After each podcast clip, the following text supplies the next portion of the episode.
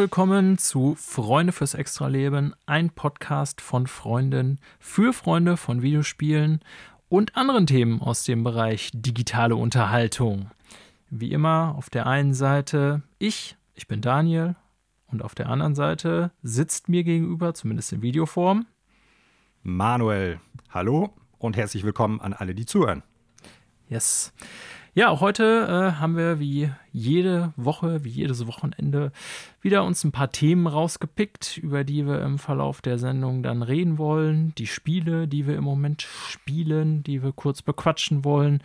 Ähm, aber zuerst kommt natürlich wie immer die Frage, Manuel, wie geht's dir denn überhaupt so? Mir geht es im Großen und Ganzen gut. Äh, leider scheint sich so der Wintereinbruch hier ein wenig äh, aufzulösen, buchstäblich. Ne? Also die Straßen sind jetzt eher so ein bisschen matschig und nicht mehr so schön verschneit, was äh, nicht nur unschön aussieht, sondern auch irgendwie einfach äh, ja, ungemütlich ist, wenn man da durchfährt, durchläuft so. Ähm, ja, so viel dazu. Und auf der anderen Seite, was ganz toll ist, ich habe Urlaub. Ich wollte gerade sagen, eine Woche. Ich, ja, ja. Aber das ist fantastisch. Ich wollte da gerade schon hier quasi äh, reingrätschen und sagen, ich hatte mehr Euphorie erwartet, weil ich ja wusste, dass du Urlaubsmanuel bist, quasi seit heute, seit heute, ne? Genau, heute ist der erste Urlaubstag. Ja, viel Zeit für Videospiele. Kannst du uns quasi die nächste Folge also sehr viel berichten, gehe ich von aus. Äh, ja, gucken wir mal, ne? Also ich, ich gebe mir größte Mühe, aber vielleicht mal ja noch irgendwie was anderes, dass ich anfange, irgendwie, keine Ahnung, zu häkeln oder so, dann berichte ich davon. Ja, bezüglich äh, Matsch und Schnee, da kann ich ja auch noch mal ganz kurz was sagen. Äh, da jammerst du ja quasi auf hohem Niveau, muss ich ja mal sagen, denn tatsächlich äh, war ich jetzt ja am Wochenende noch in der Heimat bei meinen Eltern und äh, bin äh, mit Zug gefahren.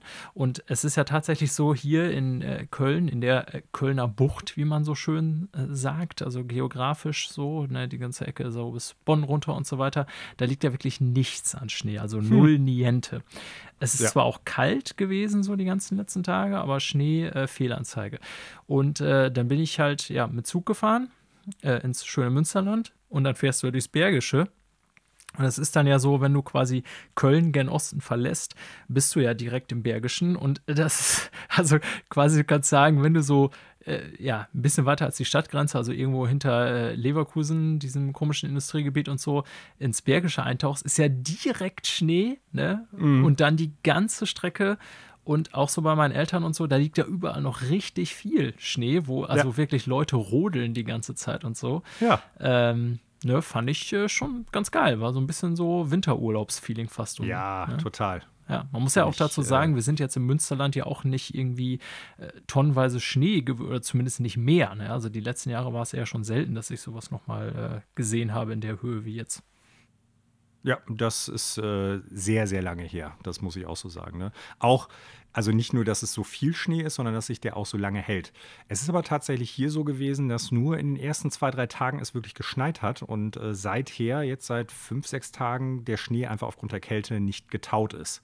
So. Ja. Ich würde mir tatsächlich auch durchaus wünschen, dass es nochmal irgendwie ein, zwei Mal jetzt während meines Urlaubs schneit. Das wäre schön. Ich mag das. Ja, aber nächstes Wochenende sind es angeblich irgendwie 15 Grad. Da ist das eh vorbei mit der weißen Pracht, Manuel. Das ist gar nicht schlimm, dann packe ich den Grill aus.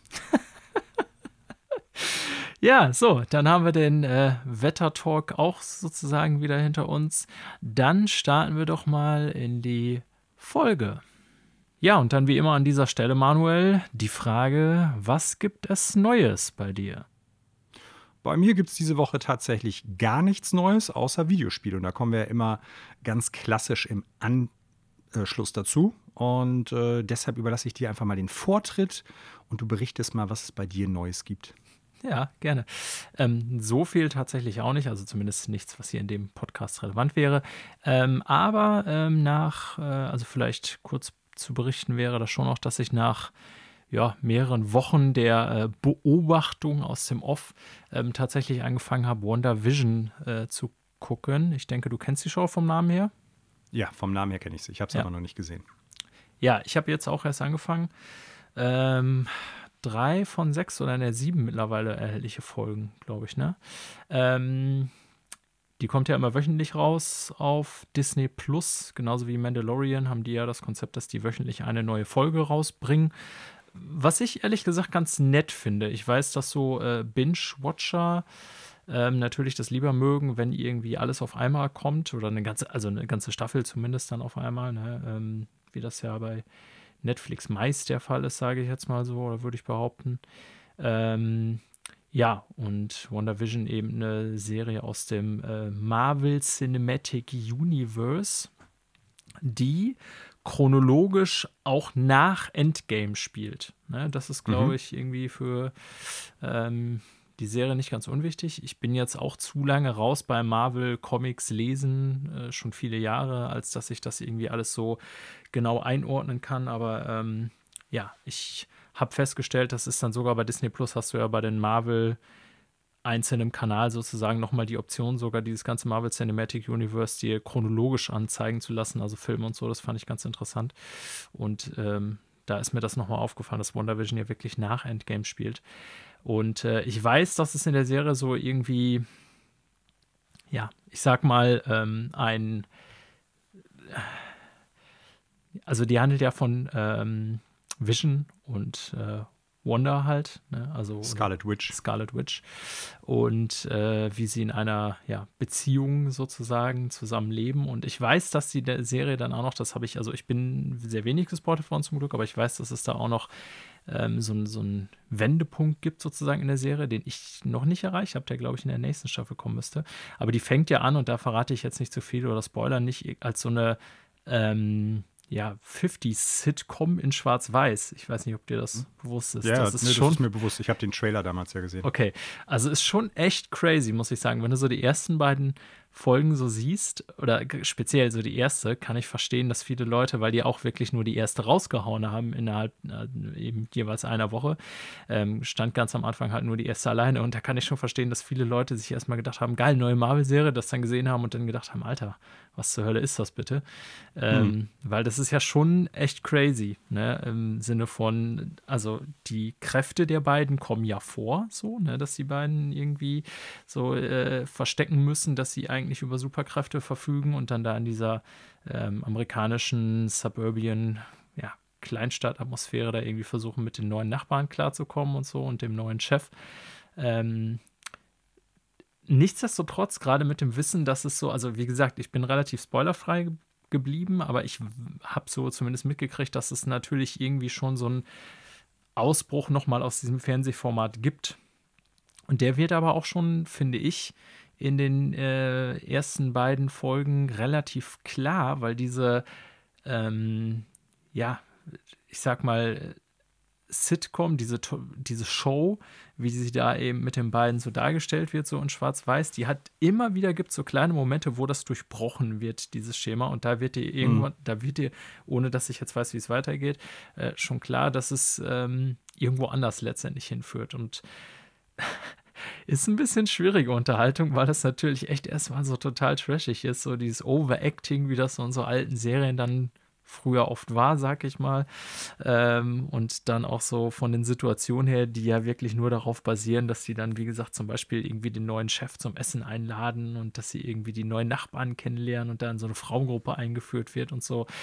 Ähm, also erstmal so relativ crazy, aber ich könnte mir vorstellen, ich werde hier da mal auf dem äh, nochmal ein Resümee zu abgeben, wenn die erste Staffel tatsächlich durch ist, dass sich das in eine ganz interessante Richtung entwickelt. Und ich bin äh, überrascht, sage ich mal, dass Marvel ja doch so als oder Disney halt eben entsprechend ähm, als erste, ich sag mal, große neue Serie äh, aus dem Marvel Cinematic Universe, würde ich jetzt mal so sagen, diesen abgefahrenen Ansatz gewählt hat. Weil ich glaube, wie gesagt, so einsteigerfreundlich ist das nicht. Für Leute, die so die Comic-Nerds sind und so die ganzen Backstories und so von Scarlet Witch und so auf dem Schirm haben, ähm, ist, denke ich, vieles, was man da sieht, ich will nicht sagen erwartbar, aber die, also man kann damit rechnen oder denen ist das klar so ein bisschen, aber für den Großteil der MCU-Konsumenten würde ich mal behaupten, ist das ja doch eher nicht der Fall und ich finde es schon interessant, das dann, wie gesagt, so zu wählen, weil ich glaube, da sind dann doch viele, ja, ich will nicht sagen Berührungsängste, aber da denkt man wahrscheinlich so nach den ersten zwei, drei Folgen erstmal, Alter, ich weiß nicht, ob ich mir das noch weiterhin geben sollte, weil das ist überhaupt nicht wie Avengers. Mhm. Ja. Also ich hatte damals den Eindruck, als ich den Trailer gesehen habe, das geht in eine Richtung, äh, oder das könnte eine Mischung sein aus ähm, Pleasantville bzw. Truman Show und äh, House of M. Ich weiß nicht, ob du das kennst. Das ist äh, so eine Storyline aus dem X-Men-Universum, wo es darum geht, dass äh, Scarlet Witch einen äh, ja, Zusammenbruch hat. Ich weiß gar nicht mehr weswegen und im Prinzip die Realität um sich herum verändert. Ja. Und äh, das dazu führt, dass äh, die meisten Superhelden, vor allen Dingen aus dem X-Men-Universum, was ja das geteilte Universum aller Marvel-Comics ja eigentlich ist, äh, auf der Welt 616 teilweise nicht mehr wissen, dass sie Superhelden sind, die Fähigkeiten verlieren und ein ganz anderes Leben führen. Und, Story äh, habe ich jetzt tatsächlich nicht in Erinnerung, obwohl ich X. Ist tatsächlich eine recht gute. Es, es gibt ja bei X-Men, ich meine, das wirst du von früher noch wissen, immer so, ich sag mal, bestimmte saisonale Plots, die die über mehrere Ausgaben dann halt durchziehen, äh, die teilweise auch aufeinander aufbauen. Du wirst auf jeden Fall noch Age of Apocalypse zum Beispiel kennen. Äh, ja, also die fand ich super ein ganz damals. großes ja, Ding. Genau. Ähm, solche Sachen. Und House of M war halt auch so ein äh, so, so, eine Plotline, die die da verfolgt haben, die ganz cool ist. Ich glaube, mittlerweile gibt es die auch als äh, abgeschlossenen Sammelband. Also kann ich die nur ans Herz legen. Ist wirklich gut. Äh, das war so mein erster Eindruck damals, als ich den Trailer gesehen habe. Ähm, da die Serie Disney Plus exklusiv ist, äh, ähnlich wie bei The Mandalorian, habe ich aktuell jetzt nicht unbedingt so viele Ambitionen, das zu gucken. Plus, ich fand die letzten Marvel-Filme auch tatsächlich nicht gut. Und äh, dementsprechend hält sich meine Euphorie diesbezüglich da sehr in Grenzen. Es scheint doch recht Was ich ein bisschen geben, die die Serie verfolgen, ne? würde ich mal so behaupten. Ja, es ist äh, eine MCU-Serie, ne? Ja, Und deshalb glaube ich schon, ja. wird es äh, für Interesse gesorgt haben. Und man kann ja jetzt schon sagen, dass der Trailer damals abgefahren war weil es halt komplett aus dem Rahmen der üblichen Marvel-Filme und äh, Serien bisher gewesen ist ne? oder gefallen ist. Also, dass man zumindest neugierig wird, ich glaube, das hat der Trailer bei den meisten Menschen schon geschafft. So. Ob sich das jetzt so durchziehen wird und zu welchem Endpunkt das dann auch hinführt, mal sehen. Ja, ist halt schon eine Serie, wo, also das würde ich schon jetzt sagen, wo man auf jeden Fall dranbleiben muss, äh, um so wirklich äh, den Hook zu kriegen. Ne? Zum Beispiel Mandalorian, so als andere große Disney Plus-Produktion, war ja irgendwie von Folge 1, finde ich, an so, dass man sich dachte, ey, geil, das ist eigentlich das Star Wars, was ich mir seit Jahren wünsche, sozusagen. Ne? Mhm. Ähm, und ich würde sagen, WandaVision muss man definitiv ein paar mehr Folgen geben. Ja. ja ich glaube ich glaub ja. schon, dass äh, Marvel generell sagt, äh, wir sind mal ein bisschen experimentierfreudiger. Ne? Also ich finde ja, dass sich vieles im MCU bei den Filmen äh, zu so einer bestimmten Richtung hin entwickelt hat. Am Anfang hatte ich schon noch den Eindruck, das sind zwar leicht zu guckende Actionfilme, aber die haben meistens schon irgendwie den Anspruch, nicht zu albern zu sein. Und äh, spätestens seit Tor 3. Tor 3 fiel mir auch direkt äh, rein. Ja. Guardians of the Galaxy total erfolgreich war und auch wenn es jetzt keine äh, Marvel-Film Produktion ist äh, Deadpool ebenfalls. Ich glaube, seitdem die Filme so richtig Anklang gefunden haben, habe ich den Eindruck, dass es immer alberner wird irgendwie. Ja, nichtsdestotrotz, irgendwie probieren sie da halt was Neues. Also ja auch erstmal nicht Positiv. verkehrt. Ob es funktioniert, ja. werden Würde wir abwarten müssen. Ne? Genau. Genau, ja. ja. Cool. Ähm, bei neuen Spielen haben wir ja, glaube ich, ein paar mehr Sachen, die es hier äh, gibt, zu besprechen gibt. Da sehe ich nämlich bei dir, dass du einiges aufgeschrieben hast. Zum Beispiel, ja. dass du Cyber Shadow beendet hast. Genau, richtig. Ich habe Cyber Shadow endlich beendet. Äh, super gutes Spiel, ein sehr guter Retro-Plattformer, teilweise bockschwer, hatte ich ja früher schon mal gesagt, äh, krankt vor allen Dingen manchmal an ja, etwas zu weit auseinandergesetzten Rücksetzpunkten. Ähm, aber das ist eher die Ausnahme und nicht die Regel und so ein paar Plattforming-Passagen, die halt jetzt äh, nicht ganz so gut sind.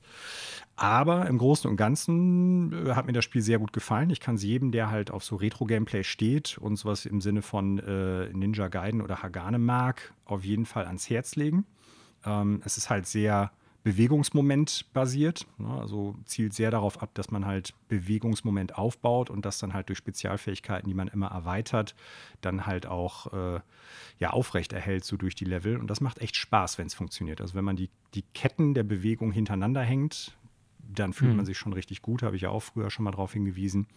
Äh, die Bosse haben mir insgesamt gut gefallen, die zum Glück nicht so schwer sind wie in äh, zum Beispiel Ninja Gaiden. Also es ist sehr viel fairer diesbezüglich und meistens hast du auch ziemlich direkt vor dem Boss einen Rücksetzpunkt. Also ich glaube okay. sogar immer. So, also das heißt, selbst wenn du da stirbst, du musst nicht wieder zehn Minuten durch ein Level rennen, um da hinzukommen, sondern bist innerhalb von einer Minute maximal wieder da, wenn nicht sogar noch schneller. Ja. Und äh, was mir gut an den Bossen gefallen hat, ähm, die sind sehr musterorientiert. Ne? Das heißt, du kannst immer genau erkennen, welche Attacke kommt jetzt, kannst darauf reagieren. Es gibt oftmals auch unterschiedliche Möglichkeiten, wie du darauf reagieren kannst, je nachdem, welche Fähigkeit du nutzt. Ähm, das heißt, wenn du dieses Muster drauf hast und erlernt hast und erkannt hast, dann kannst du halt den Boss auch ziemlich schnell und ziemlich gut heimleuchten und das macht echt Spaß dann. Ja. Also es ist äh, insgesamt ein sehr, sehr rundes Spiel. Äh, hat mir gut gefallen. Ich würde acht ja, 8,5 Punkte würde ich dem schon auf jeden Fall geben. Das ist ähm, echt ein sehr gutes Retro-Side-Scrolling Jump-Run-Schnetzel-Spiel, sagen wir es mal so. Also echt gut. Ja, klingt gut, klingt gut. Also ja. Ne, für Leute, ist die Game Pass Genre drin. mögen. Ja, ah, stimmt. Ja, auf, ja jeden Fall. Drin. Ja. auf jeden Fall auschecken. Ähm, echt gutes, gutes Spiel. Ja, meine eine Frage, ja. äh, die ich äh, immer stelle, wenn du ein Spiel beendet hast, hast du damit schon beantwortet nach der Wertung? Meine die andere Wertung. Frage ist ja immer genau, äh, was du glaubst, was du jetzt so an Zeit reingesteckt hast. Äh, das kann ich dir jetzt gerade. Moment, stopp. Doch, am Ende stand's. Äh, 20 Stunden, aber ich habe es halt, äh, ich habe alle Items eingesammelt. Du hast halt auch, wenn die Level sehr linear sind, immer mal so ein paar äh, Geheimnisse, die irgendwo versteckt sind. Irgendwie mal ein Gang, der woanders hinführt oder irgendwo hinter einer Wand noch ein Raum ist oder so, wo du dann zusätzliche Energiecontainer kriegen kannst und so. Und äh, ich habe 100% aller Items gesammelt, was jetzt auch nicht schwierig ist, weil so super viele gibt es nicht. Ähm, mit allem drum und dran 20 Stunden knapp, etwas drüber und äh, über 1100 Mal bin ich gestorben. Krass. ja. Ja, ja, 20 Stunden ist doch äh, schon einiges. Ne? Also kann man jetzt auch nicht sagen, es ist so ein ganz schnell kurzes Spiel für zwischendurch. Ist anscheinend schon ein bisschen mehr Fleisch am Knochen, sag ich mal. Ja, wobei ich glaube, wenn du nicht die ganzen Sachen suchst, dann kannst du das auch irgendwie in 10 Stunden oder so durchpören, glaube ich. Ja, gut, aber ne, es, du kannst ja zumindest, ich sage mal, 20 Stunden reinstecken, wenn du willst. Und äh, mhm. ja, genau. Ja, und äh, ich lese auch, du hast äh, zudem noch, obwohl du es ja schon komplett durch hast, glaube ich, äh, auf PS4, die Control Ultimate Edition nochmal auf PS5 angecheckt. Genau, richtig. Nicht nur angecheckt, also ich werde es auch weiter durchspielen. Äh, ich fand das Spiel ja 2019 schon richtig gut, wegen des Settings. Das Gameplay hat mir gut gefallen. Die ganze Stimmung des Spiels fand ich super. Ähm, mir war klar, dass ich es jetzt auf jeden Fall auch in der Next-Gen-Version ausprobieren werde, weil im Vergleich zum PC die bisherigen Konsolen ja noch keine Sachen wie zum Beispiel Raytracing drin hatten. Und du hast jetzt bei der Ultimate Edition auf der Series X und auf der PS5 die Möglichkeit halt Raytracing einzuschalten, beziehungsweise zwei unterschiedliche Grafikmodi, wie es ja heuer Standard fast schon ist. Einmal den Performance-Modus, wo du dann halt mit 60 Frames per Second spielst, also mit der Bildwiederholungsrate von 60 Hertz, was sich echt sehr abgefahren weich anfühlt, also positiv. Ne? Das ist butterweich und flüssig. Oder du kannst halt auf äh, die 30 Hertz-Variante runtergehen und hast dann aber sowas wie ähm, ja, Echtzeitreflexion bzw. Raytracing drin. Und das sieht sehr, sehr fett aus. Also ich spiele es jetzt in 30 Frames per Second. Ja, in, interessant. Ähm, Grafikmodus, weil es echt saugut aussieht.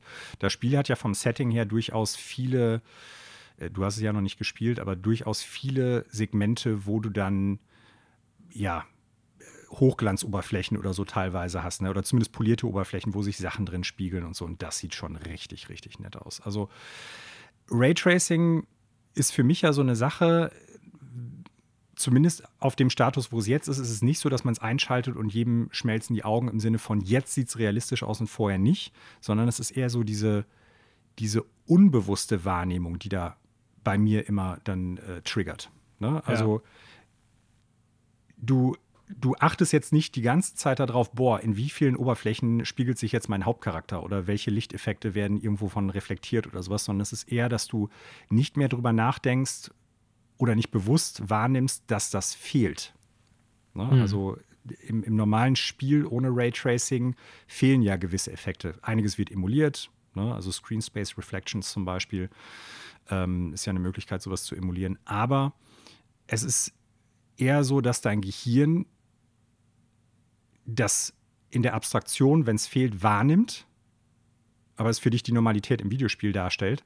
Aber wenn es halt da ist, dann registriert dein Gehirn, oder meins zumindest, ich kann ja nicht für andere Leute sprechen, äh, mein Gehirn äh, registriert das dann eher als realistisch. Ja. Ohne dass ich jetzt die ganze Zeit denke, boah, da habe ich jetzt eine Reflexion gesehen oder sowas. Ne? Es fühlt sich anders an, ist schwer zu beschreiben. Ich bin äh, totaler Fan davon. Ja. Und äh, von hier aus wird es nur, ich sag mal, abgefahrener und besser werden. Das stimmt. Also an sich äh, finde ich äh, super, dass äh, diese Edition jetzt kommt und dass man die Wahl hat und ich stimme da auch deinen Eindrücken zu. Ähm, ich hatte das Ganze ja bei Spider-Man schon beschrieben, also sowohl äh, Spider-Man Remastered ist ja äh, für PS5 rausgekommen, als auch Spider-Man Miles Morales bieten ja auch diese Option eben Raytracing an oder nicht oder mit höherer Framerate. Äh, war zumindest der Stand zu Beginn, äh, als eben das Spiel rauskam, dass man eben auch zwischen diesen beiden Optionen unterscheiden, äh, wechseln konnte zwischen äh, 30 Frames per Second ohne Frame, ach, ohne Raytracing und halt ähm, mein Gott, 30 Frames per Second mit Raytracing so und äh, 60 ohne. Und ich habe dann auch immer mal wieder hin und her geschaltet und äh, du hast das jetzt schon ganz gut beschrieben eigentlich. Das Gehirn adaptiert ja, finde ich, dann doch sehr schnell. Ne? Also wenn mhm. du irgendwie dann äh, so von mit Raytracing, wenn ich da umgeschaltet habe, auf 60 Frames ohne Raytracing bei Spider-Man, dann fiel mir das natürlich im ersten Moment direkt auf und ich dachte so, krass, das sieht irgendwie jetzt viel, wie soll ich das jetzt beschreiben, viel comicartiger oder skizzenartiger aus, weil auch wenn Raytracing jetzt einem nicht so direkt ins Auge fällt, wie du schon sagst, genau. so als ob man die Auflösung hochdreht oder so, ist es so insgesamt äh, natürlich ein, ich sag mal, sehr viel realistischerer Eindruck der Welt, den du dann auf einmal hast. Ja, und dann wirk wirkte das ohne, wenn ich umgeschaltet habe, auf einmal sehr viel, ja, eben skizzenhafter oder comichafter, mhm. ne, weil es ja eben doch äh, die Comicvorlage ist. Ähm, ein bisschen nervt mich ja auch bei der Control Ultimate Edition, also ich habe es ja jetzt auch schon runtergeladen, aber noch nicht gespielt, dass auch da wiederum nur die Option zwischen den beiden Varianten ist. Ne? Bei Spider-Man kam dann ja nachher, nachdem ich es durchgespielt hatte, noch diese Option raus, also die dritte Option will ich es mal nennen, mit 60 Frames und eben Raytracing, aber dann sehr reduziert halt, ne? weil mhm. ja, Raytracing ist halt sehr rechenintensiv und äh, da muss man natürlich dementsprechend irgendwo anders Kapazitäten freischaufeln, was eben hier bei Control so gelöst wurde, wie bei den meisten Games, dass man halt einfach die äh, Framerate runterdreht. Ne? Und ähm, ich kann den Kompromiss verstehen und ich glaube, wenn ich es anfange, werde ich jetzt auch mit Raytracing es erstmal machen auf 30, ähm, weil, keine Ahnung, ich finde so im Normalfall äh, kann man, so haben wir in der letzten Generation so viele dieser Actionspiele, zum Beispiel auch das Spider-Man Original oder so, habe ich ja auch mit 30 gespielt und fand es jetzt irgendwie nicht. Ich finde, wenn die 30 konsistent sind, ist das ähm, in Ordnung, ja. Das kannten wir jetzt ja mhm. jahrelang. Nicer finde ich halt mittlerweile schon immer 60. Aber ich muss sagen, ich finde ja, auch 120 besser. Also. Klar, ne, aber ähm, ja, letztendlich muss man sich leider da oft immer noch so ein bisschen entscheiden, ne, je nachdem natürlich, wie das Spiel auch programmiert wurde und so weiter. Und ich, ich habe mir ja die äh, Tech-Analyse zum Beispiel zu Control auch angeschaut und ja, man muss halt sagen, so bei Raytracing geht da halt auch eine Menge ab. Ne? Also da sind ja super ja. viele, ich sag mal, Marmoroberflächen und Scheiben und so, genau. wo dann halt innerhalb dieses Gebäudes super viel wirklich so an Licht reflektiert wird. Und das sieht halt schon äh, super geil aus. Ne? Und ähm, ich glaube, es ist immer so ein bisschen so, wenn du ein Spiel auf 60 gewöhnt bist, sage ich mal, und dann musst du runtergehen auf 30.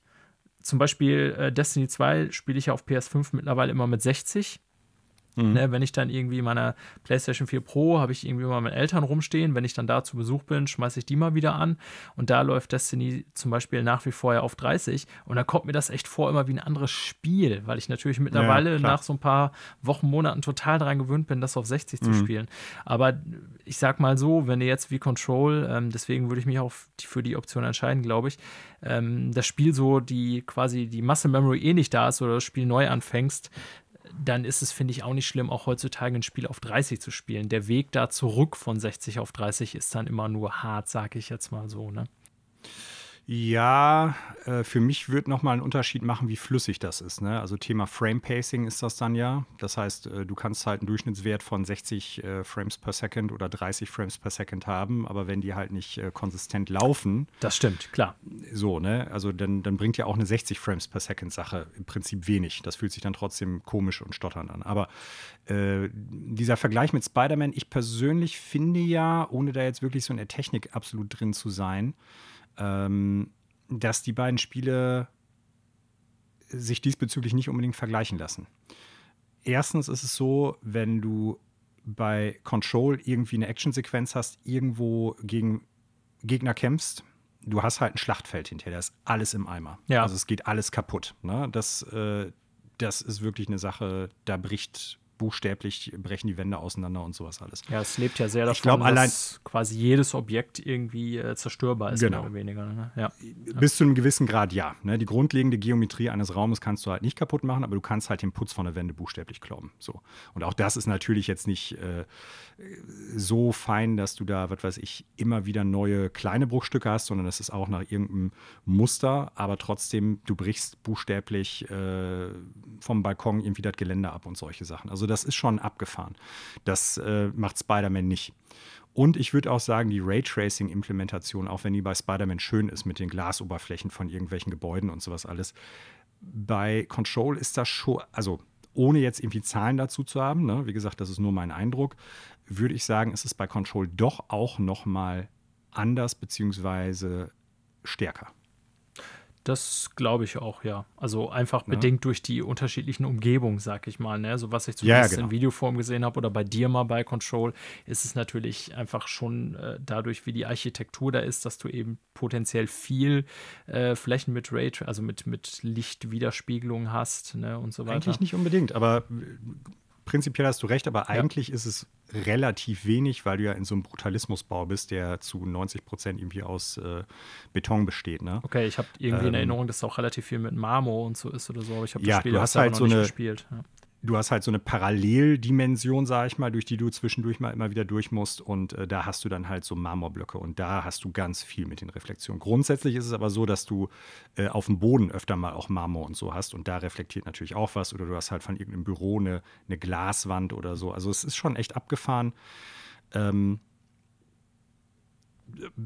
und ich finde weiterhin, es ist ein richtig, richtig gutes Spiel. Ja. Also auch das ist ja jetzt im PlayStation Plus diesen Monat dabei, die Ultimate Edition, ja. sodass man es nicht mehr kaufen muss. Genau, also, also wer da jetzt schnell holen. ist, ja. genau, da ist dann ja die Next-Gen-Variante automatisch mit drin. Ähm, super Deal in dem Fall und ein super Spiel weiterhin. Ja, ja, ansonsten gebe ich dir recht, bei Spider-Man fiel es halt vor allen Dingen dann auf, äh, wenn du natürlich dich in der Nähe von Gebäuden befindest, wo eben entsprechend bei Hochhäusern viele Glasflächen und dann eben die Spiegelungen auch sind. Äh, aber auch wenn du äh, durchaus, wenn du zwischen den Gebäuden so ähm, durchschwingst ne? und dann eben der Lichtanfall so zwischen den Gebäuden, je nachdem, wie es da eben lichtbedingt tageszeitlich ist. Äh, und auch da ähm, in den Aber Gebäuden die denn selber. echt so eine, so eine Global Illumination Sache? Ich meine schon. Ich müsste es jetzt nochmal nachgucken bei Spider-Man. Ich hatte auch da damals okay. mir diese Tech-Analyse angeguckt, ähm, aber ich meine schon, dass es das gibt. Und ich wollte zuletzt noch sagen, auch da gibt es, also klar, so wenn du irgendwie, ich sag mal, in der Open World rumschwingst und da irgendwie in, äh, an den New York Docks oder so lang schwingst und nicht direkt an irgendwelchen Hochhäuserfassaden oder Glasfassaden vorbei, dann siehst du es nicht so unbedingt. Mhm. Ähm, aber äh, es gibt auch da ja einige Passagen, die in Rauminneren sind. Zum Beispiel bei Miles Morales diese Passage ziemlich oder eigentlich ganz am Anfang, ne, wo du durch so ein Einkaufszentrum bretterst auf Rhinos mhm. Rücken. Äh, da fällt es halt schon deutlich auf, ob du Raytracing aktiviert hast oder nicht, ne? bedingt durch das äh, Innere des Gebäudes mit den Oberflächen in so einem Einkaufszentrum mit den ganzen Glasebenen ja. und so weiter und so fort. Ähm, aber das stimmt, das kann man in Control, vermute ich, auch wenn ich selber noch nicht gespielt habe, noch etwas stärker zur Geltung bringen, sage ich jetzt mal so. Ähm, ja, neben Control, äh, das ja, wie gesagt, du eigentlich auch schon einmal komplett durch hast, äh, ist äh, bei dir auf der Liste auch noch ein ganz neues Spiel gelandet, was ich zwar auch schon habe, aber noch nicht gespielt habe, da ich tatsächlich das Wochenende bei meinen Eltern war und just erst heute äh, wiedergekommen bin. Aber du hast tatsächlich jetzt äh, Mario 3D World äh, trotz Arbeit und Dienst schon angezockt, eine gewisse Zeit lang. Ja, allerdings auch noch nicht so wirklich viel, denn durch das Schneechaos hier bei uns ist äh, die Post verständlicherweise, mehr als verständlicherweise, äh, etwas später angekommen als erwartet. Aber ich konnte heute Morgen, da ich jetzt diese Woche zum Glück Urlaub habe, doch anderthalb, zwei Stunden ungefähr da reinstecken und einfach mal anzocken. Es geht äh, ja hier jetzt grundsätzlich um kein wirklich neues Spiel, muss man sagen. Mario 3D World äh, 2013 auf der Wii U rausgekommen. So lange schon mm. her. Hätte ich jetzt überlegen müssen, aber wenn du das sagst. Äh ja, ist äh, das große Weihnachtsspiel, glaube ich, damals gewesen. Muss man, glaube ich, gar nicht so super viel Neues zusagen. Für die Leute, die es noch nicht kennen, nur ganz kurz. Es ist grundsätzlich eher so eine Amalgamisierung aus 2D-Gameplay Mario-Spielen und den 3D-Gameplay Mario-Spielen. Das kann man schon sagen. Ne? Also man hat äh, zwar eine dreidimensionale Bewegungsmöglichkeit, aber die Level sind sehr oft, ich sag mal, eindimensional wirkend von links nach rechts, von vorne nach hinten oder so aufgebaut. Also es ist jetzt nicht so, dass man großen äh, große freie Flächen hat oder irgendwie so eine Art Spielplatz wie in äh, Mario Galaxy oder noch größere Level wie in Odyssey oder halt Mario 64 oder sowas. So ist es eher nicht. Es sind eher so Parcours-Kurse, würde ich sagen. Das ist durchaus solide. Ähm, ich muss aber schon sagen, dass genau wie damals in der Wii U-Variante, ich mag es lieber Lupen rein. Also entweder so klassisches 2D Jump'n'Run Mario okay. oder halt richtiges 3D Mario. So dieses ja. äh, Amalgamisierte ist nicht unbedingt meins. Das ist immer noch ein wirklich gutes Spiel, das muss man ganz klar sagen. Aber bei mir springt auch heute der Funke nicht mehr so über ähm, wie wie gesagt, bei so lupenreinen Mario-Plattformern. Und äh, das hatte ich damals auf der Wii U auch schon. Ich fand äh, den Vorgänger, Mario 3D Land, der das auch schon so ein bisschen probiert hatte. Genau, das sind ja so tatsächlich. Ja, das sind ja so die beiden Zwischenteile, ne, die das so. Genau.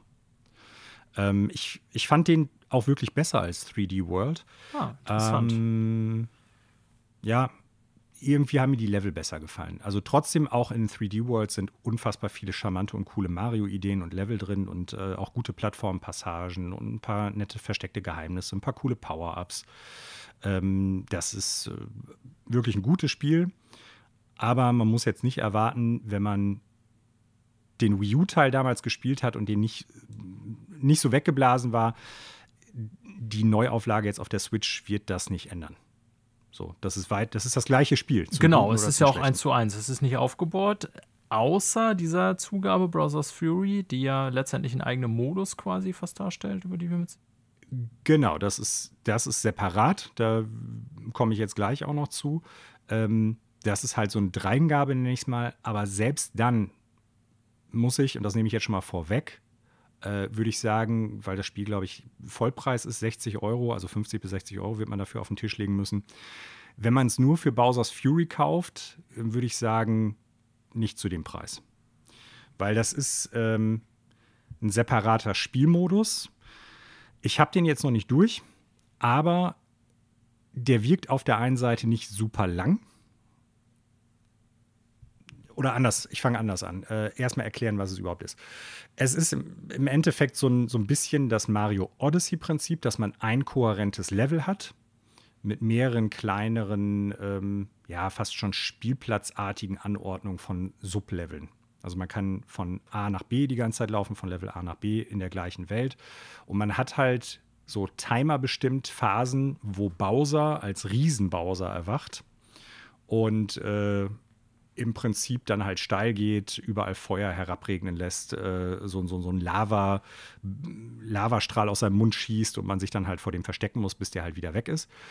Und Ziel ist es, so Katzenglocken, riesige Katzenglocken zu läuten, die so ein Schlamm, der um teilweise diese Levelsegmente ist, wegmacht und äh, Nee, Quatsch, umgekehrt. Die, die Katzenglocken machen den Schlamm nicht weg, sondern man wird zu einer Riesenkatze und kann dann halt Bowser verprügeln. Und wenn man Bowser verprügelt hat, dann geht der Schlamm weg und man hat einen neuen Teil dieser Welt freigeschaltet. So, ja. und kann dann halt zum nächsten hin. Und grundsätzlich braucht man dafür dann halt sogenannte Catshines, die man sammeln muss, also wieder wie früher auch irgendwelche Sterne oder Monde. Und äh, ja, so arbeitet man sich dann quasi in dieser Open World so ein bisschen vor. Und das ist auch ganz cool und das macht auch Spaß. Und ich könnte mir vorstellen, dass das so ein Testlauf ist, vielleicht für das nächste komplette Mario-Game. Ne? Also wie, wie bauen wir das auf? Vielleicht als eine kohärente Welt. Ähm, Breath of the Bowser oder so wäre das dann vielleicht. Aber es ist jetzt grundsätzlich nichts da drin, wo ich gedacht habe, das ist oberinnovativ. So, also es ist gutes Mario-Plattforming. Es wirkt wie eine Mischung vom Gameplay her aus 3D World und Odyssey. Ähm, aber es sieht jetzt auch so aus, als ob es nicht super lang ist. Und äh, deshalb würde ich sagen, wenn man sich jetzt das nur holen will, weil man Bowser's Fury zocken möchte, dann nicht zu 60 oder 50 Euro. Also ich glaube nicht, dass es das wert sein wird.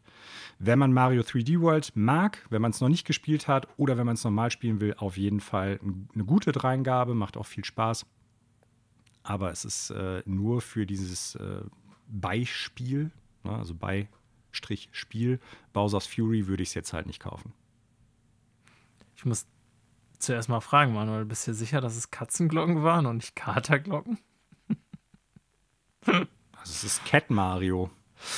Ja, ich verstehe schon. Ja, ich, äh, ja, habe selber noch nicht gespielt. Auch wenn du viel fluchst, Lami, aber für mich ist der Podcast immer noch äh, quasi ohne Altersbeschränkung. Ja, ist er auch. Was habe ich denn gesagt? Ich bin Biolehrer. Ähm, was wollte ich dann sagen? Genau. Äh, Bowser's Fury. Ich habe vorhin übrigens den Klassiker gebracht. Ich habe Browser statt Bowser gesagt. Irgendwo in Münster sitzt jetzt jemand, der sehr wahrscheinlich zu, vielleicht freut. zuhört und sagt, ich wusste es schon immer. Und wir ja, wissen genau. beide, wer gemeint ist. So Daniel. ist es nämlich. Dachte ich auch direkt dran. Ähm, ja, also Bowser's Fury ich habe das so in Tests, die ich gelesen und gesehen habe, äh, auch so verstanden, dass es so ein bisschen wirkt wie so ein Gameplay-Experiment. Du beschreibst ja jetzt gerade tatsächlich sehr ähnliches, ob das dann die Zukunft oder die Ent Richtung für, die, für das nächste 3D-Mario-Spiel äh, wird, bleibt abzuwarten. An sich finde ich das natürlich immer ganz nett, wenn die jetzt irgendwie nicht nur so ein Spiel direkt porten, à la Donkey Kong oder Pikmin 3 oder was weiß ich, äh, sondern so ein bisschen was noch, ne? Entweder wirklich was reinstecken, damit es äh, besser aussieht, grafisch, oder eben entsprechend jetzt so ein bisschen Mehrwert bieten. Insofern, ja, finde ich das schon äh, immerhin ganz gut. Bei 3D World habe ich, glaube ich, so eine, ja, etwas andere Einschätzung als du. Also bei mir ist es ja so abgestuft so, ich finde ja tatsächlich mittlerweile die 3D-Marios am besten. Ne? Also mhm. Äh, Galaxy zum Beispiel auch Bombe nach wie vor, ja. finde ich. Ne? Da ärgert Zwei mich ja nach wie vor, genau, mich, ärgert mich ja nach wie vor, dass der zweite Teil nicht mit auf die Switch gekommen ist. Ähm, ja, 64 ist, finde ich, schon schlecht gealtert heutzutage, ne? muss mhm. man jetzt sagen. Aber gut, an sich damals fand ich das natürlich auch äh, schon geil. Mm, also es sind alles gute Spiele, aber bei mir äh, ist so der Bedarf daran, einen neuen 2D-Mario-Plattformer zu spielen, eher nicht so hoch gewesen die letzten Jahre, muss ich sagen. So, ich hatte dann irgendwie, ja, New Super Mario Bros. und sogar den Luigi-Teil und so. Das hatte ich zwar irgendwie auch alles gespielt, aber das war nie so, dass ich da super lange am Ball geblieben bin. Und ich finde, äh, 3D World äh, fand ich wiederum richtig cool auf Wii U. Wie gesagt, würde ich jetzt nicht so hochhängen wie jetzt zum Beispiel in Galaxy. Ähm, aber äh, war für mich so ein total äh, ja, cool gemachtes, halb 3D Mario. Ich weiß gar nicht, wie ich das beschreiben will, was so von Aufbau der Welten so irgendwie schon so seinen äh, Reiz hatte oder auch so Anleihen am Mario 64 oder so, diese ganzen Teile. Aber halt, ja, eben doch, wie du schon sagst, nicht so richtig mit freier Bewegung und so weiter und so fort. Ähm, insofern freue ich mich schon drauf, weil ich, wie gesagt, das mittlerweile schon vor ja, sieben, siebeneinhalb Jahren, wusste ich tatsächlich auch nicht, dass schon so lange her ist, richtig cool fand und auch komplett durchgespielt habe. Ich hatte ja auch schon gesagt, ich äh, habe auch Bock drauf, dass irgendwie wir das zu zweit spielen hier zu Hause. Bin mal gespannt, wie das so wird. Ja, ne, und äh, werde berichten, wie das so sieben Jahre später die Erfahrung war, sag ich mal. Ja. Ja. Was gibt's denn bei dir so spieltechnisch Neues? Was wird denn bei dir gespielt? Ja, äh, letzte Woche, also wie gesagt, das Wochenende war jetzt, äh, war ich bei meinen Eltern, da war sehr wenig, aber so während der Woche habe ich tatsächlich äh, wieder ein bisschen mehr Destiny gespielt, weil die neue Season angefangen hat. Naja, wie das dann erstmal so ist, dann wir mal, was gibt es Neues. Das ist ja eben bei äh, neuen Seasons jetzt auch nicht so dass das irgendwie ein komplett neues Paket an Spielinhalten wäre. Ähm, da ist Destiny ja mittlerweile schon seit Jahren von ab. Naja, die haben ja wie die meisten äh, Persistent Online Games so ein Season Pass Modell mittlerweile. Und da gibt es eben einmal im Jahr die große Erweiterung. Das ist eigentlich immer im Herbst, wo dann auch äh, ja, neue Story, neue Content und so dazu kommt. Und diese Seasons sind dann halt immer so, ich sag mal, ähm, implementieren dann immer so einen neuen Gameplay-Loop wo du dann halt den ganzen neuen Kram kriegen kannst. Äh, dann gibt es aber vielleicht mal einen neuen Spielmodi. Das sind aber auch eher so ähm, kurzweilige, die dann man so 15, 20 Minuten spielt, eine Runde oder so. Ne? Aber das habe ich natürlich dann letzte Woche entsprechend ausgecheckt, auch mit dem Clan und so weiter. Äh, sind auch ganz positiv bisher meine Eindrücke. Ne? Also ist, glaube ich, jetzt nur wirklich interessant für Leute, die sowieso Destiny 2 spielen. Das ist jetzt nichts, wo ich sagen würde, jemand, der das noch nie gespielt hat, sollte unbedingt diese Season einsteigen, weil das der Hammer ist oder so. Ähm, aber so im Vergleich zur letzten würde ich sagen, ist das diesmal wieder eine etwas stärkere Season, das schwankt immer so ein bisschen. Ne? Da ist mal eine dabei, die so ins Klo greift, dann ist mal wirklich eine gute, dann mal so mittelmäßig. Und bisher sind die Eindrücke ganz nett. Das habe ich so einerseits gespielt. Und obwohl ich in der letzten Folge noch so ein bisschen gerätselt habe, ob das was für mich ist, ähm, habe ich tatsächlich noch einige Zeit in Man Eater gesteckt. Ähm, Und? Brauchst du ein größeres Boot? ja, ich bin mittlerweile schon äh, voll ausgewachsener Hai mit Tigermuster und so. Ne? Ich bin schon, kann schon die richtig äh, dicken Feinde angreifen und so. Also ich habe es noch nicht durch. Ich bin, glaube ich, ich habe, glaube ich, jetzt vier von sieben oder acht Regionen so ziemlich abgeschlossen. Ne? Das ist ja so ein Open-World-Ding. Es ist, hat ja alles, was Videospiele heutzutage so brauchen. Haben wir schon drüber geredet. Mhm. Progression System, Open World äh, und so weiter und so fort.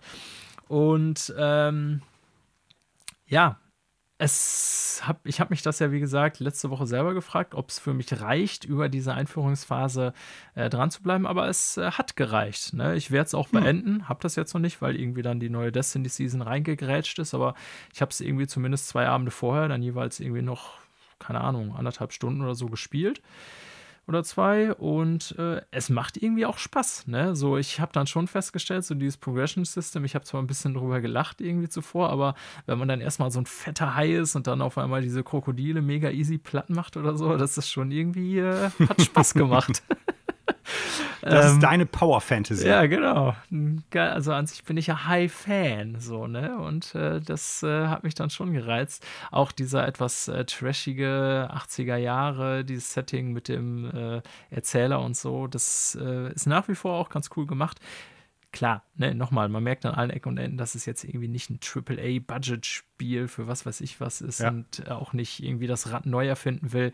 Das ist schon so eine Sache, die mir aufgefallen ist, wenn du dann irgendwie im, äh, keine Ahnung, vierten Gebiet, wie gesagt, oder so, äh, wo ich mittlerweile durch bin, äh, angekommen bist dass sich alleine die Art der Quest ständig wiederholt. Ja, dann machst du halt irgendwie, ähm, kommst du da an, dann, äh, keine Ahnung, machst du irgendwie ein paar Menschen platt, dann kommt irgendwie, äh, mache so, töte zehn von den Fischen an der Stelle, töte nochmal zehn Fisch von den Fischen an einer anderen Stelle, äh, dann kommt irgendwie, mache einen der großen Jäger platt, ne, ähm, das wiederholt sich im Grunde in jedem Gebiet eins zu eins. Ja, also, ähm, das ist jetzt irgendwie, wird kein Sonderpreis gewinnen für innovatives Spieldesign. Ähm, aber nichtsdestotrotz so, ich würde es mal so beschreiben als irgendwie äh, Checkbox äh, Podcast Game, äh, ist das ganz mhm. cool. Ja, also so ein Spiel, wo man einfach mal so Brainouts. Die Liste abarbeitet. Genau, so die Open-World-Liste abarbeitet. Das hat ja manchmal auch so was sehr Befriedigendes, dass man einfach so eine Karte vor sich hat und dann irgendwie nach dem eigentlichen Arbeitstag das Gefühl hat, ich muss jetzt nochmal was schaffen und jetzt arbeite ich hm. mal Gebiet XY ab und dann hat man auch äh, in seiner Freizeit das Gefühl, was geschafft zu haben. Die große Videospielillusion quasi. ähm, ja, Produktivität. Produktivität gleich null, aber gefühlte Produktivität gleich 1000. Ja, so ja. sieht's aus. Aber sind wir mal ehrlich, letztendlich werden wir alle zu Staub und Asche und äh, dann interessiert keinen mehr, was wie wo produktiv war, ähm, sondern nur, ob man sich erfreut hat an seinem Leben sozusagen. Und äh, da reicht Man Eater zumindest für so ein paar Freudenpunkte definitiv aus. Also ich werde es beenden, aber das wird natürlich auf keiner ähm, müsst ihr unbedingt haben Liste ähm, landen. ja, das waren so meine beiden Spiele, wo ich die letzte Woche äh, Zeit reingesteckt habe. Ich plane heute Abend mit Mario 3D World anzufangen, nachdem ich jetzt wieder zu Hause bin. Genau. So sieht es aus. Tja. Und bevor es noch philosophischer hier wird, Ja. in äh, Ja. Daniels kleiner Weltanschauungsecke, Von Katzen zu Glocken zum Sinn des Lebens. ja, kann ja beides irgendwie äh, sehr tiefgründig sein. Ich äh, verstehe von sowas vielleicht nicht genug. Äh, gehen wir am besten über zu den Neuigkeiten aus der Spielebranche. Machen wir das. Ja, in Bezug auf Videospiel-Nachrichten äh, gab es diese Woche zwar nicht ganz so viel, aber ich denke, wir haben hier doch so ein paar interessante Themen rausgepickt, über die es sich zumindest lohnt, mal zu sprechen. Und als erstes ähm, haben wir da etwas auf der Liste, was ja nicht direkt mit einem Videospiel zu tun hat, aber zumindest mit der Umsetzung eines Videospiels, nämlich die von HBO äh, ja, angekündigte oder in Produktion befindliche The Last of Us Serie, ähm, die ja in enger Zusammenarbeit mit Neil Druckmann äh, auch ja, geschrieben umgesetzt wird. Ne? Der ist ja aktiv eingebunden, hat sich da irgendwie schon auch ein paar Mal äh, auf Twitter zu geäußert und so weiter und so fort. Und da sind jetzt zumindest mal die Hauptdarsteller bekannt geworden. ähm, mit Pedro Pascal, würde ich vermuten, spricht sich einfach aus, als Joel, den wir jetzt vor allen Dingen zuletzt hier aus The Mandalorian kennen, eben als den Mandalorian. Das Gesicht taucht dann natürlich wirklich nur äh, ja, selten auf, aber na, er ist es halt. Und äh, Bella Ramsey, die die meisten wahrscheinlich aus Game of Thrones kennen, würde ich sagen, oder? Als Ellie halt eben. Ja, wobei ich sagen muss, äh, ich kann gar nicht sagen, ob die noch woanders mitgespielt hat, aber interessanterweise sind es ja beides äh, Game of Thrones Serien, ja, wie sagt man, Kollegen, Ja, Kolleginnen. So, ne? Also haben ja beide bei Game of Thrones mitgespielt. Stimmt, Ähm, ja. Pedro Pascal, vielleicht, weil du gerade schon sagtest, so das Gesicht kommt im Mandalorian ja kaum bis gar nicht vor, ähm, ist jetzt heuer auch in Wonder Woman äh, 1984 dabei gewesen. Und in Kingsman and the Golden Circle hat er auch mitgespielt. Ah, okay. Ja, den zweiten Den Teil habe ich ja noch nicht gesehen. Den ersten habe ich gesehen, fand ich auch gut, aber der zweite steht immer noch bei mir auf der To-Do-Liste, sag ich mal. Tu es. Wenn du den ersten gut fandest, äh, dann solltest du den zweiten auf jeden Fall auch gucken. Der ist unfassbar. Äh, zurück zum eigentlichen Thema. Ja, genau, die beiden werden die Hauptrollen spielen, ist jetzt bekannt gegeben worden. Ähm, es gab vorher durchaus einige Gerüchte, wer es werden soll und wer nicht. Ähm, ich kann jetzt noch gar nichts dazu sagen, irgendwie wie es schauspielerisch bei den beiden aussieht. Ich glaube, dass das beides äh, mehr als solide Schauspieler äh, sind. Mhm. Also, dass die ihren Job gut machen werden. Pedro Pascal, so wenn er ein bisschen abgehalfterter aussieht, kann ich mir auch ganz gut als Joel vorstellen. Bella Ramsey, ähm, ja, ich glaube, man muss sich so ein bisschen von der von der Vorstellung lösen, dass die Charaktere in der Serie oder in, in Filmumsetzungen genauso aussehen müssen oder sollten wie in den jeweiligen Spielen, um die es geht. Also man kann das teilweise irgendwie dann angleichen durch irgendwie Maske und Klamotten und Haarfrisur äh, Frisur und sowas alles. Und man kann natürlich auch noch irgendwie schauen, sind die Gesichter ähnlich, aber man muss ja auch irgendwie jemanden finden, der oder die den Charakter so rüberbringt, wie es im äh, Spiel dann halt auch ist. So, ne? Und da könnte ich mir bei beiden durchaus vorstellen, dass sie das hinkriegen. Ja. Ja, Also da bin ich jetzt erstmal äh, ganz frohen Mutes. Ich sehe da eher andere Probleme, aber da können wir ja gleich noch drauf zu sprechen kommen. Genau, genau. Das wäre jetzt so das zweite Thema, wie wir uns die Serie vorstellen und ob wir uns darauf freuen und so weiter. Aber ähm, vielleicht noch mal kurz zur Besetzung. Also ich stimme dazu, ich bin ja auch Vertreter der Fraktion, ne, weil jetzt dann als äh, speziell, also bei Pedro Pascal habe ich das jetzt so nicht gelesen, aber speziell als jetzt eben mit äh, Bella Ramsey eben die ähm, Besetzung aufkam für Ellie, gab es ja dann irgendwie auch im Netz, ich sag mal, die Frage, ich weiß gar nicht, ob man es jetzt Kritik nennen will oder ein Shitstorm, ist es äh, mit Sicherheit nicht, aber die sieht ja gar nicht aus wie Ellie, wo ich halt so denke, ja, keine Ahnung, also muss denn ein Schauspieler einer Umsetzung genauso aussehen wie im Spiel? Ich meine, da ist es jetzt natürlich so, Videospiele sind ja gerade sowas wie Last of Us mittlerweile so cineastisch, dass man dann eben genauso die eine Figur vor Augen hat, wie sie halt in dem Spiel ist. Ja, ähm, wenn ich jetzt einen Roman umsetze in einen Film, dann ist das immer ein bisschen was anderes, weil wir wissen alle, wenn man irgendwie so ein Buch liest, selbst wenn der Hauptcharakter oder der äh, Antagonist oder so möglichst detailliert beschrieben sind in dem Buch, so mit allen ihren Eigenheiten, hat er letztendlich so als Bild jeder was anderes im Kopf. Ne? Und wenn dann irgendwie der Schauspieler besetzt wird äh, oder die Schauspielerin, denkt man halt so, ja, das passt zu dem, was ich so im Kopf hatte oder halt nicht. Und das ist dann natürlich bei so einer Videospielumsetzung ein bisschen anders, weil gerade bei Last of Us, was ja wie gesagt eben äh, ja schon sehr cineastisch eben ist, man ganz genau diese Charaktere hat. Aber ich finde es jetzt trotzdem, ehrlich gesagt, Quatsch, dann einfach zu sagen, ja, wir übersetzen die jetzt aus dem Spiel eins zu eins in eine Serie oder in einen Film.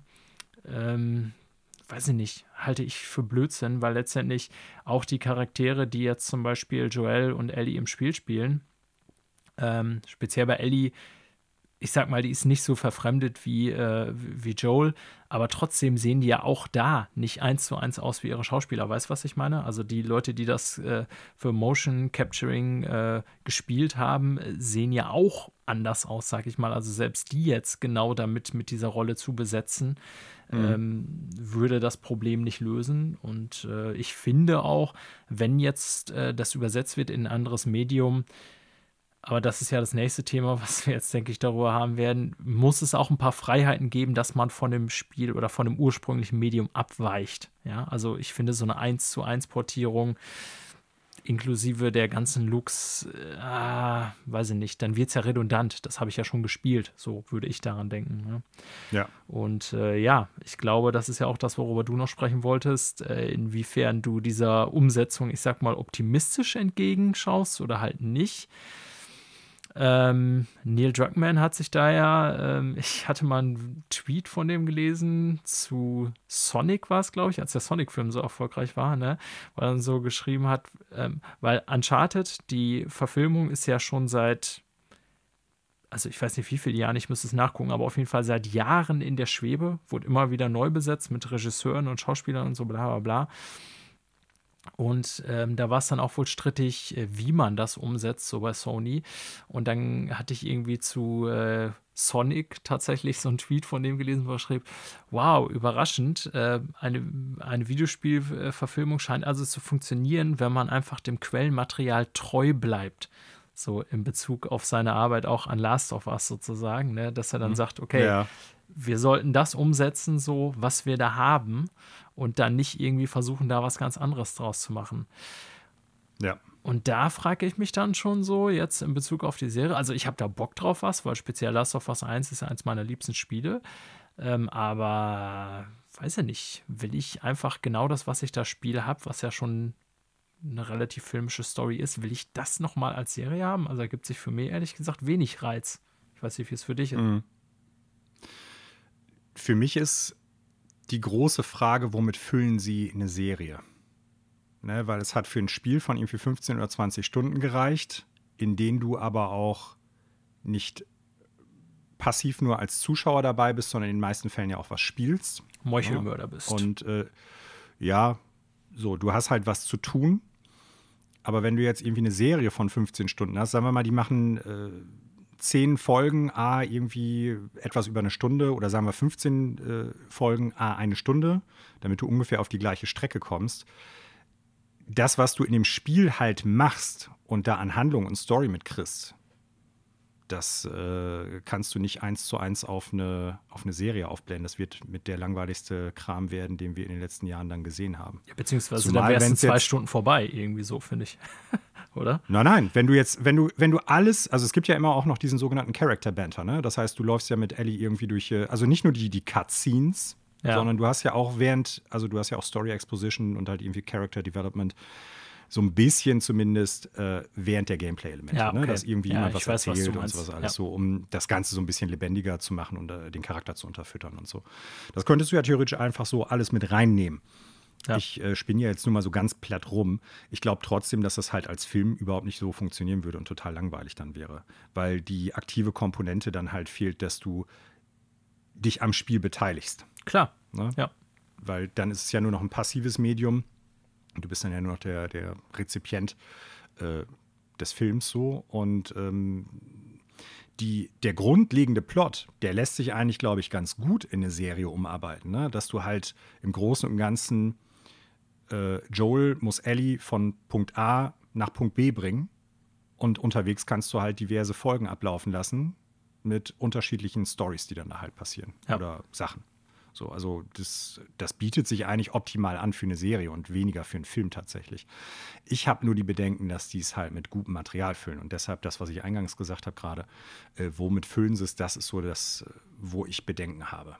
Na, wenn du dir jetzt nehmen wir mal Walking Dead. Das ist ja eine Serie, die auch bis zum gewissen Grad darauf da äh, ausgelegt, ausgelegt ist. Äh, pro Staffel, die Leute gehen zu einem neuen Ort, Ne? Am Anfang wird alles irgendwie recht toll und dann offenbart sich aber halt, äh, offenbaren sich die Abgründe der Menschen, die ja schlimmer sind als die Zombies im Großen und Ganzen so. Äh, ich weiß nicht. Ich habe ja schon gesagt, Last of Us Part 2 fand ich halt äh, story- und charaktertechnisch jetzt nicht so prickelnd und äh, da bin ich mal gespannt, was die da raus dann halt machen und womit sie es dann halt füllen. Ich weiß aber auch noch gar nicht, wie viele Folgen die Serie haben soll. So, ne? Nee, das weiß ich, ich jetzt gerade nur einfach nicht. Diese, ja. diese 15 Folgen so in, in den Raum geschmissen.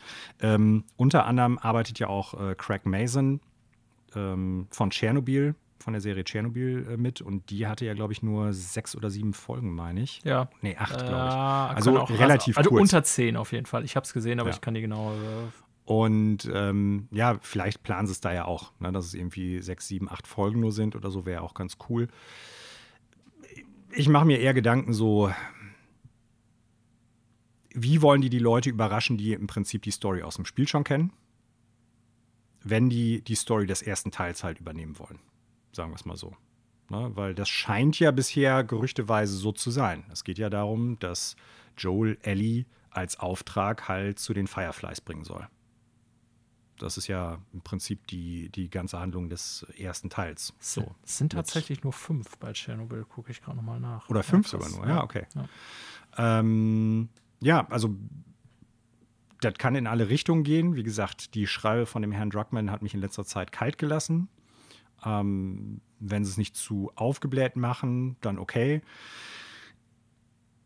Und ich bin gespannt, wenn sie es jetzt wirklich sehr nah am Spiel halten, wie gut das funktioniert. Weil ich habe äh, eigentlich über die Jahre immer wieder den Eindruck gehabt, dass wenn Spiele so eins zu eins das übernehmen, was im Video, äh, nein, wenn Filme eins zu eins das übernehmen, was in der Videospielvorlage passiert, dass es dann eher nicht gut funktioniert.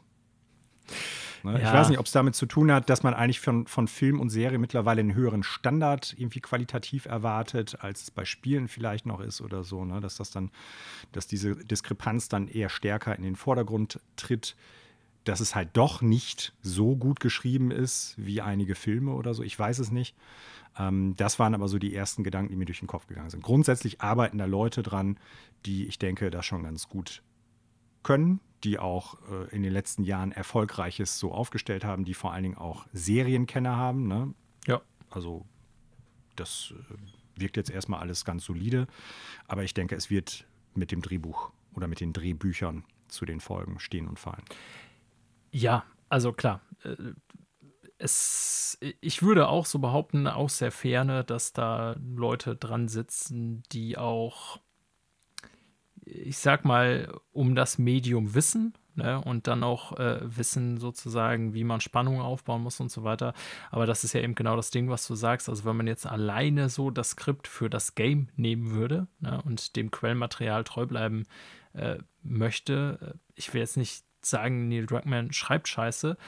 Aber ähm, das reicht halt nicht für eine Serie. Ne? Aber ich denke, hoffe, dass die Leute, die äh, daran arbeiten, auch darum wissen, was die jeweiligen Stärken und Unterschiede zwischen den beiden Medien sind.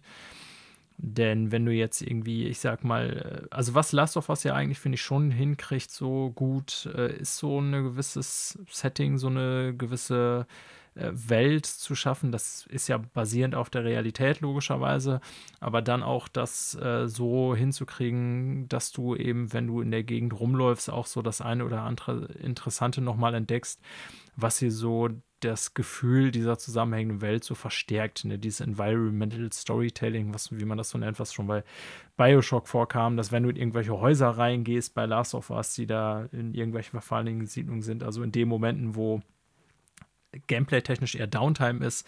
Ne, Last of Us alterniert ja eigentlich immer zwischen Action-Sequenzen, also Ballern oder Rennen, und dann diesen Sequenzen, wo du halt so ein bisschen, wo es ein bisschen ruhiger ist, wo du so ein bisschen erkundest und dann eben so ein bisschen auch natürlich da äh, mehr ähm, Story so über das, äh, über die Umgebung stattfindet, ne? dass so kleine Interaktionen zwischen den beiden rum, äh, stattfinden, wenn du irgendwie mit Ellie und Joel rumläufst und dann reden die beiden äh, miteinander, während du irgendwie bestimmte Gegenstände aus Häusern die holst und so. In einem Videospiel funktioniert das halt auch, aber wie du schon sagst, in, einem, in einer TV-Serie würde das so überhaupt nicht funktionieren und die müssten da im Grunde so diese ganz kleinen äh, Story-Tidbits, die da so nebenbei stattfinden bei The Last of Us, müssten die im Grunde so eine richtige Episode stricken mit halt, äh, ja, Ende, Höhepunkt und äh, Start und so weiter. Ne?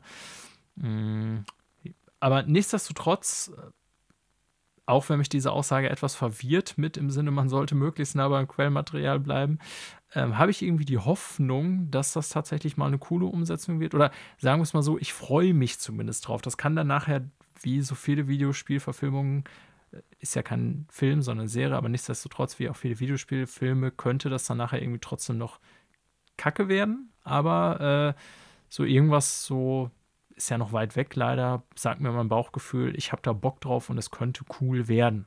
Ja, ist noch viel im Konjunktiv, gebe ich zu. Ja, ich meine, wenn sie das nicht gut füllen können, dann werden wir verdammt viele Serien oder Folgensequenzen und Szenen sehen, wo irgendwelche Bretter über Abgründe gelegt werden, irgendwelche Mülltonnen irgendwo hingeschoben werden. Ne? Also, also ich wäre eigentlich schon. Wenn es eins zu eins übernehmen. Ja, ich wäre schon enttäuscht, wenn da nicht mindestens eine Sequenz kommt, wo die eine, einen fetten Müllcontainer irgendwo hinschieben, um über einen Zaun klettern zu können. Also das muss in der Serie ja. vorkommen, oder? Wird es garantiert. Ja. Ich bin nur gespannt, wie sie es dann halt äh, ablaufen lassen. Ne? Ob sie dann halt das einfach als äh, normales Element für die Szene nehmen, irgendwie weil die über den Zaun müssen, oder werden die das irgendwie äh, kommentieren und sagen, äh, wir spielen mit den Erwartungen des Zuschauers und wir machen es jetzt genau nicht. Ja. So nach dem Motto, ja, wir werden da jetzt kein Brett über den Abgrund leben, wir müssen springen. Ne? Also so. Und dann natürlich die äh, geneigten The Last of Us-Spieler schmunzeln dann natürlich in sich und denken sich so, ich, ich, ich hab's verstanden hier. Ich bin der Typ, der alles hier versteht. Ja. Ja. Ähm. ja also, um das von meiner Seite aus abzuschließen, ja. also ich bin gespannt darauf. Ich habe da auch wohl durchaus Bock drauf. Ich fand die Story vom ersten Teil gut. Ich bin aber auch mal gespannt, weil das Spiel jetzt ja, ich sag mal, schon auch ein bisschen älter ist und wir seitdem durchaus ja andere Spiele mit guten Stories auch nochmal gekriegt haben. Inwieweit, ich weiß nicht, ob ich das dann wirklich so auseinanderdifferenziert betrachten können werde, mich damals die Story so weggebombt hat, weil es sowas in der Art und Weise in dem Spiel noch nicht gegeben hat. Verstehst du, wie ich das ja, meine? Ja, ja. So, dass man, dass man halt überrascht ist, so, oh, diese Art Story, diese Art Plot funktioniert in einem Spiel und die können auch eine gewisse Emotionalität abbilden, die dafür notwendig ist. Ist ja ganz cool. Prinzipiell für Filme ist, ich sag mal, diese Schwere und die Tragweite in der Story, die da präsentiert wird, ja nichts Neues. Das gibt es ja schon sehr viel länger da. Ja. Ähm, ja, bin ich mal gespannt, wenn man das dann als, als Serie ummünzt, wenn man diese Verfilmung dann hat, inwieweit man dann denkt, okay, eigentlich ist es doch nur eine von vielen Stories im Filmbereich. Aber es war Ja. halt für die Videospiellandschaft was total Innovatives, so auf einer gewissen Ebene. Ja. Da bin ich mal gespannt auch drauf.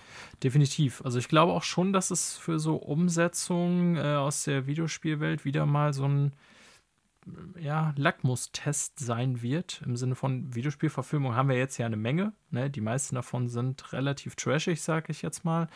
Haben sich Ja, aber, aber die letzten beiden waren, glaube ich, recht gut beleumundet und auch erfolgreich. Man kann sich jetzt darüber streiten, ob man die selber gut findet, aber der Sonic-Film war, glaube ich, recht erfolgreich. Das und stimmt. Der Pikachu-Film auch. Ja, äh, du hast leider den Monster Hunter Film vergessen, aber okay, von wegen die letzten beiden. ähm, Ja, du hast Ja. natürlich recht, den blende ich aus. Als großer Monster Hunter-Fan ist das ein, ein Wunderpunkt in meinem Leben. Ja, gut. Äh, ich finde aber auch, äh, bei den Filmen ist es seltsamerweise so, dass sie sich oft Serien äh, gesucht haben, die eigentlich filmisch eher schlecht umsetzen. Also, das fing irgendwie bei sowas wie Super Mario Bros. an, wo ich mich schon gefragt habe, warum nimmt man das? ähm, geht dann weiter über Street Fighter und Mortal Kombat, die ja auch bekanntermaßen null Story bieten, eigentlich, bis auf so ein paar äh, Character-Tropes, die halt irgendwie uns, ste- also Stereotypen, die halt äh, letztendlich da gegeneinander sich die Köpfe einhauen. Ähm, ich weiß gar, also irgendwie ist der Mortal Kombat-Film natürlich auf seine Art trashig und geil, so aus heutiger Sicht, aber ist halt auch. Ähnlich wie der Super Mario Bros.-Film, ja, ne? Klar, also, aber, du kannst es nicht gucken.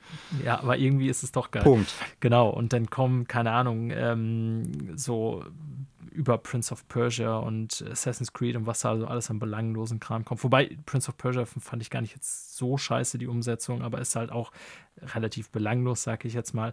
Also will sagen, die haben sich oft irgendwie, ähm, also jetzt mit Last of Us, ich sag's mal andersrum, haben die sich tatsächlich ein Spiel ausgesucht, wo ich denken würde, dass das Grundmaterial für eine Serie wohl taugt, ne, wenn man das mhm. eben aufs ausbaut. Es, ist, also es muss definitiv ausgebaut werden, ne? aber wenn man das gut hinkriegt, könnte das ähm, heißen, ja, vielleicht mal wieder einfach so eine Erfolgsmeldung sein, dass man, ich weiß gar nicht, ich, ich brauche das ja persönlich gar nicht, dass man irgendwie jedes gute Videospiel im Film oder Fernsehen äh, übersetzt. Keine Ahnung, denke ich halt, ich habe gute Videospiele, warum brauche ich das jetzt nochmal in einem anderen Format? Aber klar, prinzipiell, wenn das Grundmaterial cool ist, ähm, mein Gott, ne, ich freue mich auch über, ich sag mal, ein gutes Buch, wenn das umgesetzt wird in einen äh, guten Film oder gute Serie. Mhm. Ähm, mhm. Ne? Also warum sollte das jetzt bei den beiden Medien anders sein? Dann äh, bin ich da auch gerne zu bereit zu, mir das nochmal anzugucken in etwas anderer Form. Ja. ja. Um das Thema vielleicht mal noch von einem anderen äh, Blickpunkt aus anzugehen, was wären denn Spiele, wo du auch denkst, das lässt sich gut umsetzen oder das würde ich gerne einfach als Film sehen oder als Serie? Oh, ja. Aus der Hüfte geschossen. Schwierig. Also, ähm, man würde da jetzt natürlich immer so eher an sowas Storylastiges denken. Wahrscheinlich sogar viele irgendwie an so Visual Novels oder so, wo man irgendwie so das Gefühl hat, das sind Spiele, wo sowieso schon viel Story so mit drin ist. Dementsprechend kann ich die mhm. auch leichter eher in was Storylastiges umsetzen, weil da dann dieser Moment der Interaktion nicht so sehr fehlt, ne, was ja eben bestimmt mhm. ist für das Medium Videospiele, dass eben Interaktion ja. stattfindet. Ähm, ich könnte mir aber auch jetzt so, also ist jetzt so mir völlig aus der Hüfte geschossen, wahrscheinlich, weil wir irgendwie ähm, vorher noch kurz darüber geredet haben, dass God of War auch sowas, also zumindest in der neuen Version, wäre wahrscheinlich ein relativ actionlastiger Film oder so, aber könnte ich mir auch durchaus vorstellen. Ne? So dieses ganze, mhm. ich sag mal so, äh, Wikinger-Kram und so ist ja sowieso total eingesagt zurzeit. Gibt es ja diverse Serien zu oder ich sag mal so alles von Game of Thrones bis Vikings oder so, was so irgendwie äh, so diese rustikalische, äh, rustikale nordische Atmosphäre so ein bisschen hat. Pff, da würde so ein God of War ja auch reinpassen. Ja, ne? das stimmt. Ja, und speziell ich das. könnte mir das letzte God of War hat ja bewiesen, ja. dass es auch eben durchaus eine richtige Story haben kann. Ja, auch eine teilweise sehr emotional funktionierende Story. Ja. Also interessant auch und so. Äh, könnte ich mir tatsächlich vorstellen, so ein bisschen wie äh, Krieg der Götter, bloß in der nordischen Mythologie. Bloß in gut, ja. Krieg der Götter, ich finde ihn ja gut. Den Ach nee, ich, ich habe den, glaube ich, vertauscht. Wie hieß denn nochmal der andere? Krieg der Titanen oder Kampf so? Der Titan? Kampf der Titanen. Der war, glaube ich, totaler Shit, habe ich irgendwie so eine Erinnerung. Ja, oder ja. relativ belanglos. Nee, ja. Krieg der Götter ist der Film mit äh, Henry Cavill. Ah ja. Der, ja. Oh, ich weiß gar nicht mehr, wie der Charakter im Perseus, glaube ich, spielt, ja. Naja, der so sehr, ich sag mal, fast schon theatermäßig wirkt, wegen der ganzen äh, ja, Bühnenszenen und so. Ich finde ihn gut, aber es ist natürlich im weitesten Film ein Sandalen-Gemetzelfilm. So, ne? Wird aber für God of War, glaube ich, ganz gut in dem Zusammenhang passen. Ja, aber wie gesagt, das ist auch, also da müsste ich tatsächlich mir nochmal Gedanken drüber machen. Das war jetzt so ad hoc äh, Antwort, weil es, glaube ich, so ein bisschen gerade in meinem Gehirn war. Ähm,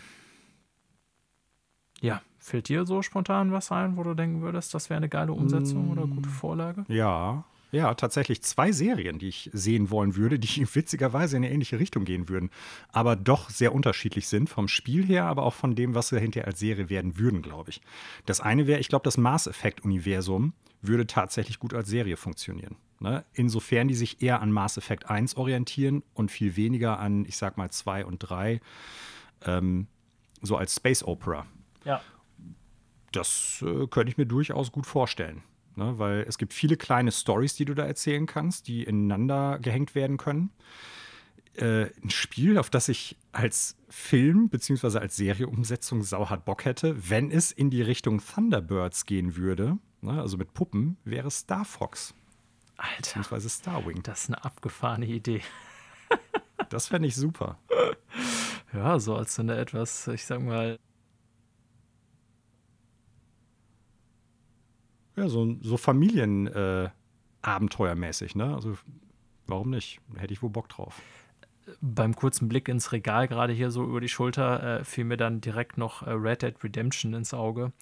Das wäre mit Sicherheit so ein Thema, was sich natürlich auch äh, super film- oder serientechnisch umsetzen lässt, ähm, würde ich mal so sagen. Ja. Zumindest genug Charaktere und Ansätze bietet, um da was interessant ja, das auf jeden Fall. Da, das glaube ich auch. Also die, die Welt ist schon ziemlich cool realisiert und auch mit den einzelnen Charakteren, da gebe ich dir recht. Ansonsten.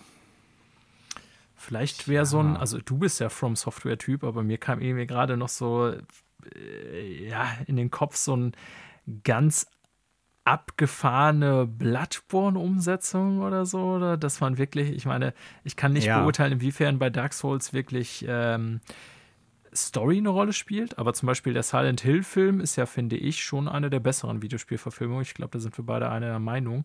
Ähm, Sehe ich auch so, auch wenn er ziemlich verpönt ist, aber ich okay, finde ihn so also, ja. ja. zumindest wir beide sind da anderer Meinung. Also ist jetzt kein mhm. Überfilm, aber ist schon ganz okay. Nein, nein, nein. Und ich finde so rein atmosphärisch, also wenn man so aus so einem äh, From-Software-Ding so irgendwie so ein ganz morbiden Horror irgendwie Streifen oder so machen würde oder so. Das wäre doch auch ganz geil irgendwie.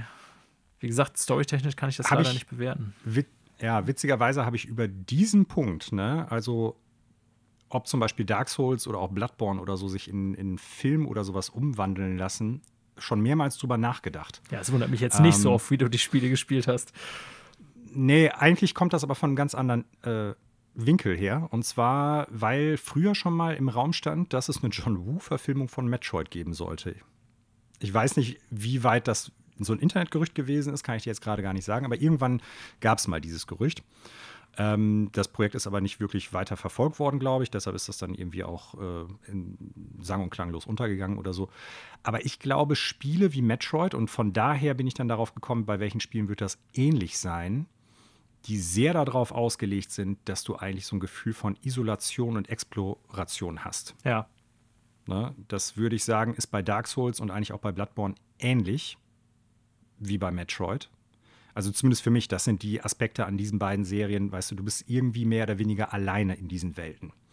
Und das ist alles irgendwie äh, gefährlich oder desolat. Es ist irgendwie, äh, ja, eine, eine andere Welt, in der du normalerweise bist, so und die ist unter Umständen auch feindlich. Ich glaube, das sind Sachen, die, die kannst du in dem Film nicht wirklich umsetzen, weil du müsstest ganz viel Szenen ohne irgendwie Story zeigen, ohne irgendwelche Dialoge. Okay. Um dieses Gefühl zu vermitteln. Ja. Und ähm, es gibt ja zum Beispiel Bloodborne Comics auch. Und da ist das tatsächlich so, dass für mich funktioniert das nicht. Die sind gut gezeichnet, den generellen Stil von Bloodborne greifen die meines Erachtens nach teilweise auch sehr gut auf. Aber so dieses in der Welt sein und diese beiden Punkte, die ich eben angesprochen habe, so mit Exploration und Isolation, die kommen halt, die kannst du, glaube ich, nicht in dem Medium Film oder in dem Medium Comic präsentieren oder rüberbringen weil du halt nicht Teil dieser beiden Aspekte dann bist. Ne? Im Spiel nimmst du daran teil, buchstäblich. Und ähm, das, äh, vielleicht ist es möglich oder so. Ich könnte jetzt aber an keinen Film denken, der das bei mir ausgelöst hat oder so. Vielleicht sowas wie Enemy Mine. Ich weiß nicht, ob du den kennst. Ist jetzt so ein mm, etwas ja, trashiger 80er Jahre ja, Science-Fiction-Film. So, ne? Oder sowas wie äh, Auf der Suche nach dem Feuer heißt der, glaube ich. Wo halt im Prinzip oh, ich weiß gar nicht, von welchem Regisseur kommt der nochmal, Anno oder so heißt er, glaube ich, äh, von Anfang der 80er, ist im Prinzip so ein Film, der ähm, irgendwie in der Steinzeit spielt, wo ähm, zwei Leute aus dem Dorf äh, Feuer suchen gehen sollen, weil das Feuer ausgegangen ist. Ist ein abgefahrener Film. Ich finde ihn tatsächlich gar nicht so schlecht wie viele andere Leute. Ist aber auch ein schwer zu guckender Film, weil der im Prinzip keine wirklichen Dialoge hat, sondern nur so ein Kauderwelsch, so eine Kauderwelschsprache hat. Also die sprechen nicht Deutsch, Englisch oder irgendwie eine moderne Sprache, sondern irgendwie so eine, so eine ausgedachte Fantasie, Neandertal- bzw. Steinzeitmenschensprache.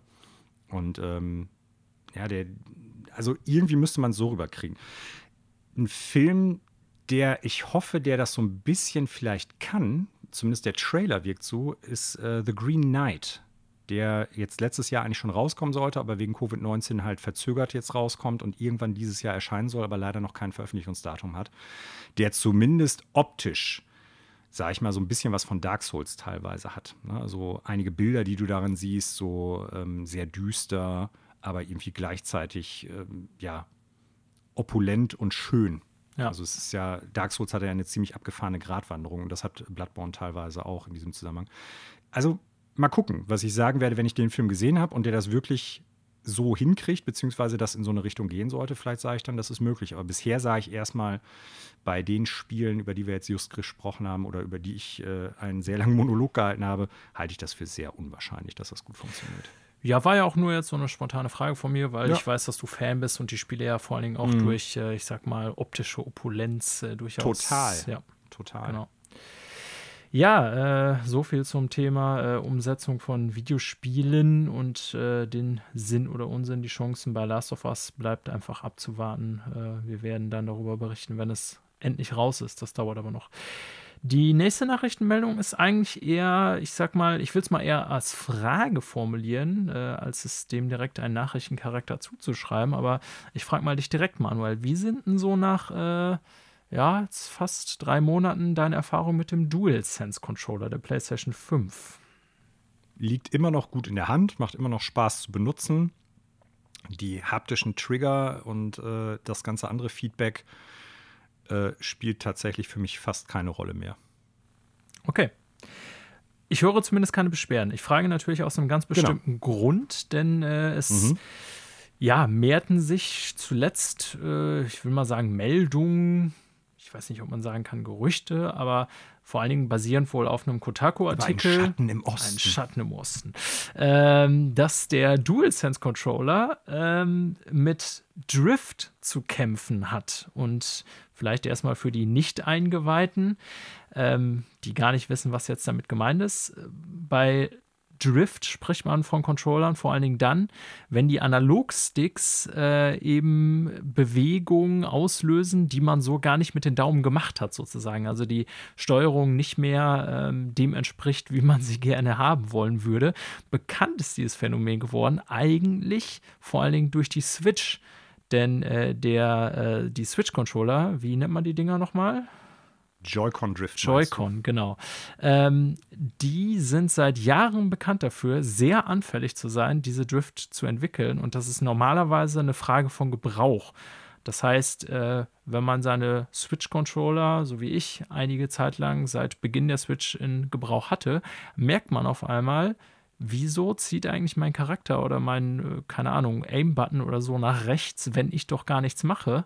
Und das ist dann so der Moment, wenn das erstmal ab und zu auftaucht bei der Switch, dann weiß man so, ja, okay, hier beginnt's. Und so war es dann auch bei mir. Dann wurde es halt immer schlimmer und irgendwann war mein erstes Paar Joy-Con wirklich äh, unbrauchbar, kann ich anders nicht sagen. Ja, also du mhm. kannst damit im Grunde ja.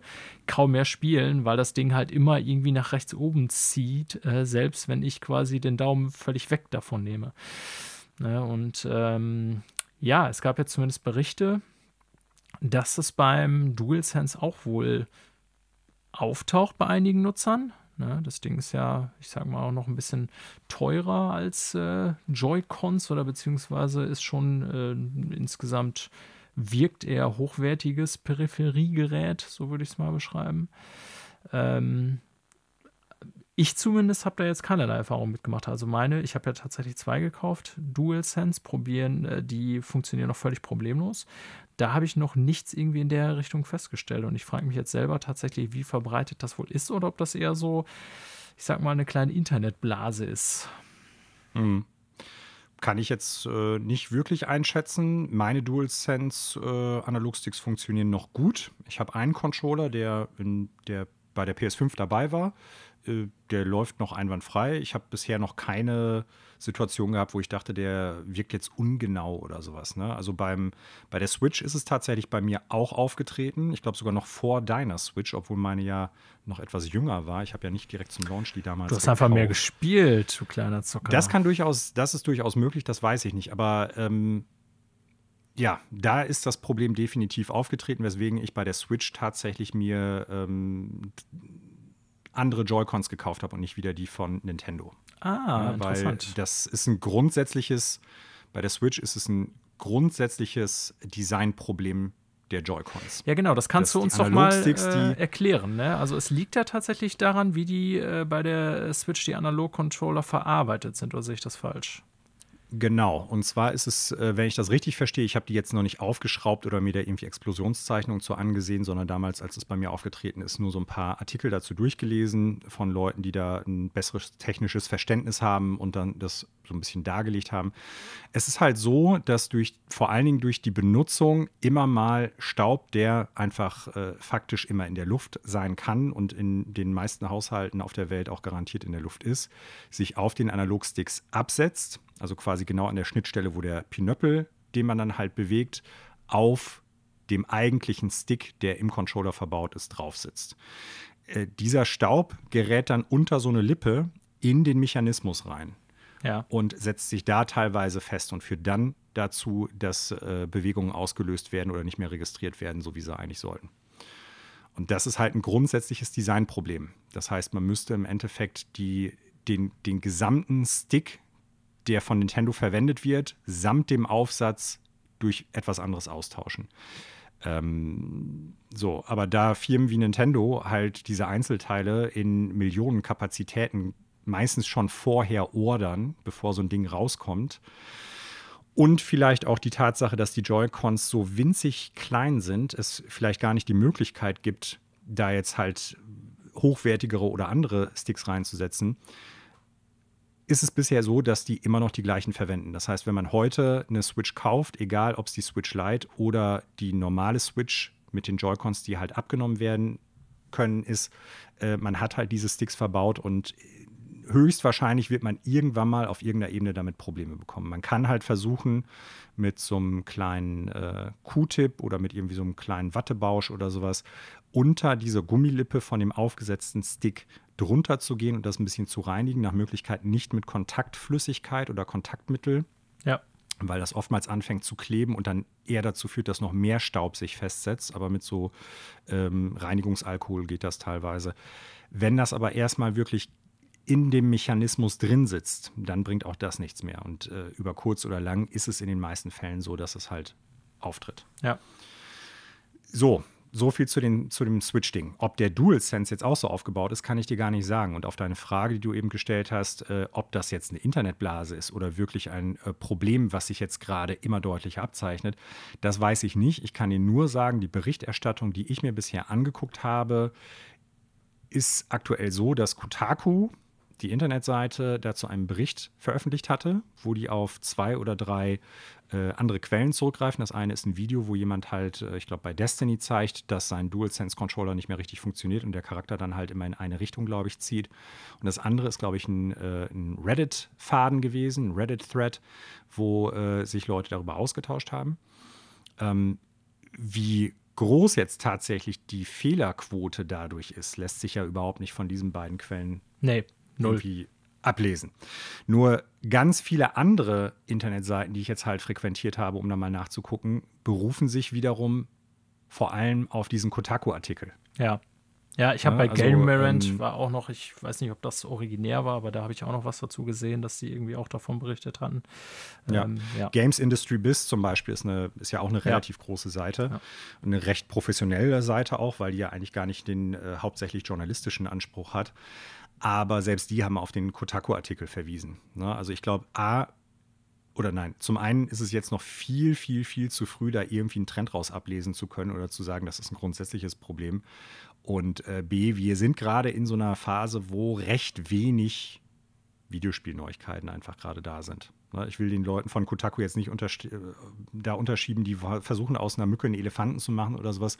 Aber ich glaube, diese beiden Datenpunkte ne, oder diese, diese, dieses Anecdotal Evidence, was jetzt da ist, das hätte es äh, in einer sehr viel ja, geschäft, geschäftsträchtigeren Zeit an Videospiel-News, glaube ich, nicht so hoch gebracht, wie es jetzt äh, gebracht worden ist. Das Wir müssen es abwarten. Es kann sein, genau. dass, es, dass es sich ähnlich aufbläht und ein ähnliches Problem wird wie bei, der, bei den Switch Joy-Cons. Das äh, weiß, weiß ich einfach nicht. Ne? Ja, das ist tatsächlich auch der Grund, warum ich überhaupt auf die Meldung angesprochen, äh, angesprungen bin. Ne? Wir wählen ja selber aus, worüber wir reden und was für uns äh, unserer beider Meinung nach beredenswert ist oder nicht. Und äh, ich war da tatsächlich so ein bisschen sensibilisiert durch diese Switch-Sache, denn bei der Switch darf man das nicht unterschätzen. Also, das ist schon für die Mehrheit der Nutzer, die ja, eine Switch ein äh, benutzen, Problem ist das, also Nintendo weiß auch darum, ja, ähm, die, ja, ich sag mal, ignorieren das seit einiger Zeit erfolgreich. Ähm, Jein. Also es in den USA ist es mittlerweile so, dass äh, du deine Joy-Cons, wenn die das Problem haben, kostenlos reparieren lassen kannst von Nintendo, genau. selbst wenn das ja. außerhalb der äh, Garantie läuft. Und in der EU wird das gerade ge geprüft, inwieweit ja. da Nintendo ein bisschen vor ein Kadi gezogen werden kann. Genau, weil in den USA ja auch, und da werden wir dann auch äh, eben beim Aspekt, den ich auch noch ansprechen wollen würde, eben äh, Sammelklagen auch äh, ja, ich sag mal, zulässig oder leichter machbarer sind, ähm, als das zum Beispiel im deutschen Rechtssystem der Fall ist, ähm, haben da eben äh, ja, diverse Kläger, weil es entsprechend viele Geschädigte tatsächlich gibt bei der Switch, äh, sich zusammengeschlossen und da Nintendo auch juristisch ein bisschen Druck gemacht. Ne? Und deswegen sind die natürlich da, ich sag mal, äh, ja, eher hinterher, diese Schaden auch zu regulieren, wie das damals zum Beispiel auch mhm. bei VW war, genau. bei der Abgasklage. Die haben ja in den USA auch sehr schnell eben ihren Käufern äh, entweder Rückzahlung oder eben entsprechende Verbesserungen gegeben, weil eben der juristische Druck, will ich behaupten, ein bisschen höher war. Ne, jetzt äh, ja. ist im Internet zu lesen, dass tatsächlich die gleiche Kanzlei, die sich schon bei einer äh, Sammelklage bezüglich der Joy-Cons eben ähm, ja, da aktiv eingebracht hat, auch jetzt eben sammelt für eine mögliche Sammelklage gegen Sony. Und daran wird man dann, abgesehen von, ich sag mal, so einzelnen Internet-Stories oder Usern, die einzelnen, äh, die das Video hochladen, wo mal irgendwie der Joy-Con-Defekt ist oder so, das, glaube ich, wird dann so der erste ähm, Maßstab sein, wo man wirklich sehen kann, sind da deutlich mehr Leute von betroffen oder ist, sind das eben wirklich einfach nur Einzelfälle? Weil da würden sich dann ja Betroffene äh, im Normalfall, wenn es viele gibt, auch in entsprechender Anzahl melden bei so einer Sammelklage. Ja, und dann könnte man daraus eben auch ablesen, wie weit verbreitet das überhaupt ist. Wie gesagt, wir wissen, bei der Switch ist es sehr weit verbreitet. Also das ist jetzt kein Zufall, dass gerade wir beide davon betroffen waren oder sind. Ähm, das betrifft einen relativ großen Teil der Switch-User. Ne? Und ich sagte jetzt so, Nintendo ignoriert das, stimmt nicht ganz, aber Nintendo hat halt eben auch noch nicht angekündigt, können sie wahrscheinlich aber auch gar nicht, du hast die Problematik erläutert, dass sie einen komplett neuen Controller bauen sozusagen. Also die sind jetzt erstmal bei dieser Baureihe geblieben, ja, und mhm. ähm, ja, versuchen sozusagen im besten Fall dafür Ersatz zu sorgen, wenn man davon betroffen ist. Mhm. Ja. Ja, also für mich die viel spannendere Frage ist eigentlich so jetzt abseits von diesem DualSense Drift, weil du ja eben schon die Frage gestellt hast, äh, wie ich mit dem DualSense zufrieden bin, so wie, wie zukunftsträchtig ist die Technologie, die da drin steckt und gar nicht irgendwie, wie, wie anfällig ist die jetzt halt für theoretisch äh, DualSense Drift oder wie es dann irgendwann mal vielleicht heißen wird, sondern eher so diese Sachen wie äh, haptische Trigger und sowas alles. Äh, du spielst ja durchaus sehr viel mehr Shooter, gerade da du Destiny spielst und seit einigen Wochen ja jetzt auch Call of Duty den Zombie-Modus. Wie ist das bei dir? Also würdest du sagen, ab jetzt bitte jeder Controller oder ist das so eine Sache, die gar nicht mehr auffällt und gar nicht ins Gewicht fällt oder? Also man gewöhnt sich tatsächlich, finde ich, relativ schnell daran, sodass es gar nicht mehr so auffällt oder beziehungsweise erst auffällt, wenn du wieder einen anderen Controller in der Hand hast, zum Beispiel den äh, PS4-Controller und dann da mal das Rumble fühlst, dann merke ich schon den Unterschied. Call of Duty zum Beispiel, der neue Teil, hat das ja tatsächlich als eins der wenigen ja vor allem als eines der wenigen Third-Party-Games, äh, würde ich sagen, ziemlich weit implementiert, als dass man wirklich einen unterschiedlichen Rumble je nach Knarre hat, also den man auch fühlt. Und äh, ich empfinde das tatsächlich, äh, ich verstehe, dass irgendwie Leute das im Mehrspieler auch teilweise abschalten. Tatsächlich kenne ich sowieso relativ viele, die Rumble komplett ausschalten, egal bei welchem Controller. Ähm, ich finde das aber nicht nervig. Ich finde das eigentlich ganz nice tatsächlich, dass man zum Beispiel bei COD eben dieses Feedback hat und je nach Wummen sehr unterschiedliches Feedback hat. Ähm, also ich habe mich da so in positiver Hinsicht schon dran gewöhnt, sage ich jetzt mal. Hm. Es ist aber auch keine Gameplay-Revolution, sodass ich sagen würde, ich kann nicht mehr ohne, falls du verstehst, was ich meine, ja. Ja, ja. Ich, ja. ne, für mich, das ist jetzt halt da und ich finde es auch cool und ich merke es halt auch, dass es eben nicht da ist, wenn ich mal wieder ein DualShock 4 in der Hand habe. Ähm, aber bisher bleibt das irgendwie auch nur so, also Destiny zum Beispiel hat es leider nicht so weitgehend. Auch da ist ein Unterschied im Rumble, ne? also du merkst einen Unterschied, ob du jetzt abgesehen von der Form her, ob du jetzt einen DualShock äh, 5 in der Hand hast und damit Destiny ballerst oder eben DualShock 4 das Rumble fühlt sich einfach anders an, weil das eine ist halt einfach so ein schlichter Motor, der vibriert, das andere ist halt ein bisschen mehr. Ne? Mhm. Ähm, mhm. aber es gibt nach wie vor, und das ist so die negative Seite, auch noch keine Spiele, die irgendwie bei, äh, wie bei Astrobot halt irgendwie so mir das Gefühl geben, wow, da ist was völlig Neues. So, ja. Ja. Ja. Hm. Also, also es ist ein guter Controller. Genau, ich finde den super, ne? aber es ist jetzt nicht so, dass man denken würde, ich will jetzt nichts anderes mehr spielen. So. Nö, oder dass man jetzt total innovative Neuigkeiten damit äh, auf Gameplay-Basis verknüpft hätte oder so. Das äh, konnte ich bisher auch noch nicht sehen. Aber kann ja noch kommen. Die Konsole ist ja noch recht frisch. Und äh, so viele Next-Gen-Only-Titel gibt es ja noch gar nicht für die beiden neuen Konsolen. Das muss man ja auch mal einfach so sehen. Und da hast du jetzt quasi eine perfekte Überleitung geschaffen, Manuel. Ja, ah. so sieht es aus. So sieht es aus. Ja, wo wir nämlich beim Thema äh, Sony, DualShock, äh, Exklusivtitel und so weiter sind. Äh, wir haben wieder ein kleines Update für unseren Release-Kalender zwar nicht fürs erste Quartal, den wir hier ausreichend besprochen haben, aber äh, Ratchet und Clank hat tatsächlich einen Termin. Und äh, das ist ja tatsächlich jetzt auch mal ein Game, was nur für uns äh, PS5-Bonzen verfügbar sein wird. Also kein äh, Cross-Gen oder so. Und von dem wir uns dann natürlich auch erhoffen, dass es irgendwie mal richtig Nutzen von der Hardware und dem Controller macht. Ähm, und das hat jetzt einen ganz konkreten Termin letzte Woche bekommen mit einem neuen Trailer, was heute so alles dazukommt. Und zwar ist es der 11.06. Erstmal so vom Termin her. Findest du gut? Passt dir? Ja oder Finde find ich gut. Ja, ich also ich, äh, ähnlich wie du, bin ich ja Listenfan. Also neben der Liste meiner Videospielsammlung habe ich natürlich auch eine Liste, so was wann wie rauskommt, so bei mir im Kalender, wo halt alle meine wichtigen Termine privat, aber auch irgendwie arbeitstechnisch drinstehen. Ist dann halt auch immer so ein Reiter für äh, Videospiele drin und ich habe da jetzt mal durchgeguckt und im Prinzip kommt jetzt so in den nächsten Monaten bis auf so ein, zwei kleinere Lücken fast jede Woche ein Spiel raus, natürlich auf unterschiedlichen Konsolen, auf das ich mich freue oder Bock habe. So, also das ist, äh, ist schon echt ganz cool. Und im Prinzip ist dann jetzt so der Endpunkt der Juni bisher gewesen, weil so viele Termine stehen ja noch gar nicht, muss man auch sagen. Ja. Und äh, da ist dann jetzt tatsächlich das eigentlich eine ganz willkommene Rückmeldung, dass dann Dingens rauskommt, ne? Ja. Also von daher.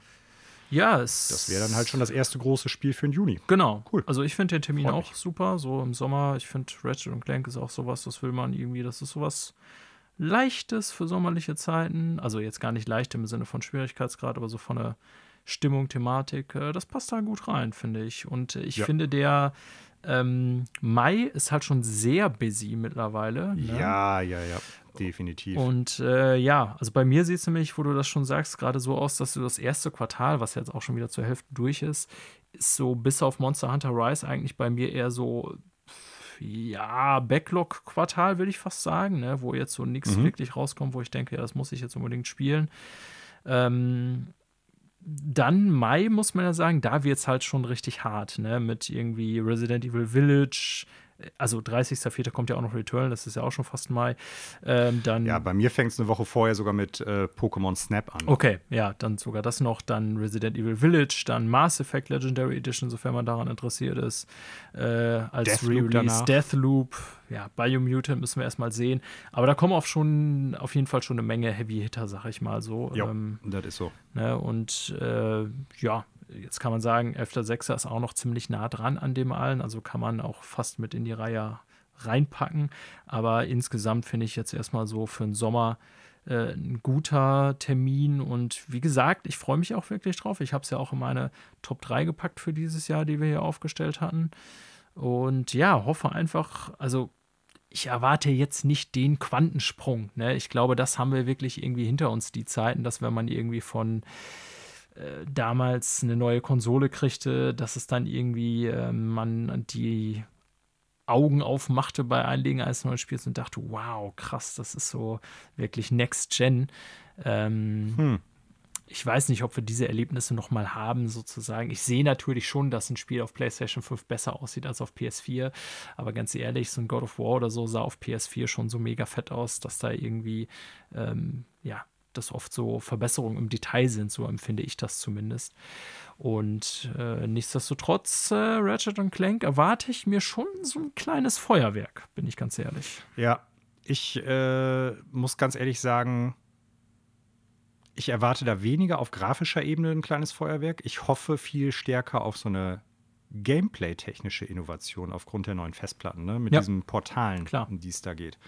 Weil äh, im schlimmsten Fall haben wir sonst im Prinzip das gleiche, wie es Bioshock Infinite vor, ich weiß gar nicht, wann es rausgekommen ist, auch sechs oder sieben Jahren geboten hat. Ne? Dass du so bestimmte Hotspots hast, wo du dann im Prinzip so ein Rift öffnen kannst. Und ähm, ja, das wäre natürlich dann trotzdem ganz schick und cool aber eigentlich erwarte ich da ein bisschen mehr Dynamik, weil das äh, wurde uns ja ein bisschen mit den neuen Festplatten auch versprochen. Nicht nur schnellere Ladezeiten, sondern halt auch andere Möglichkeiten, Level und so zu bauen und ineinander zu verschachteln. Das hat ja Mark Cerny damals in seiner äh, PS Road to PS5 äh, Präsentation ähm, so auch dargelegt.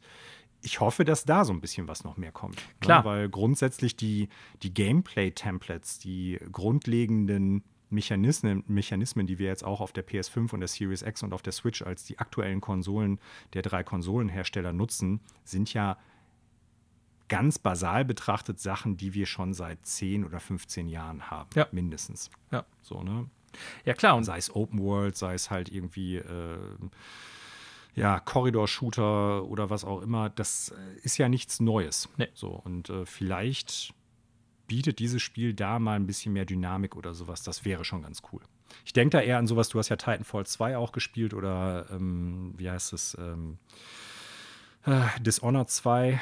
Da gibt es ja in beiden Spielen Level, wo du im Prinzip auch in unterschiedliche Zeiten während des Spielens springen kannst. Ja. Vielleicht erinnerst du ja, dich ja. daran.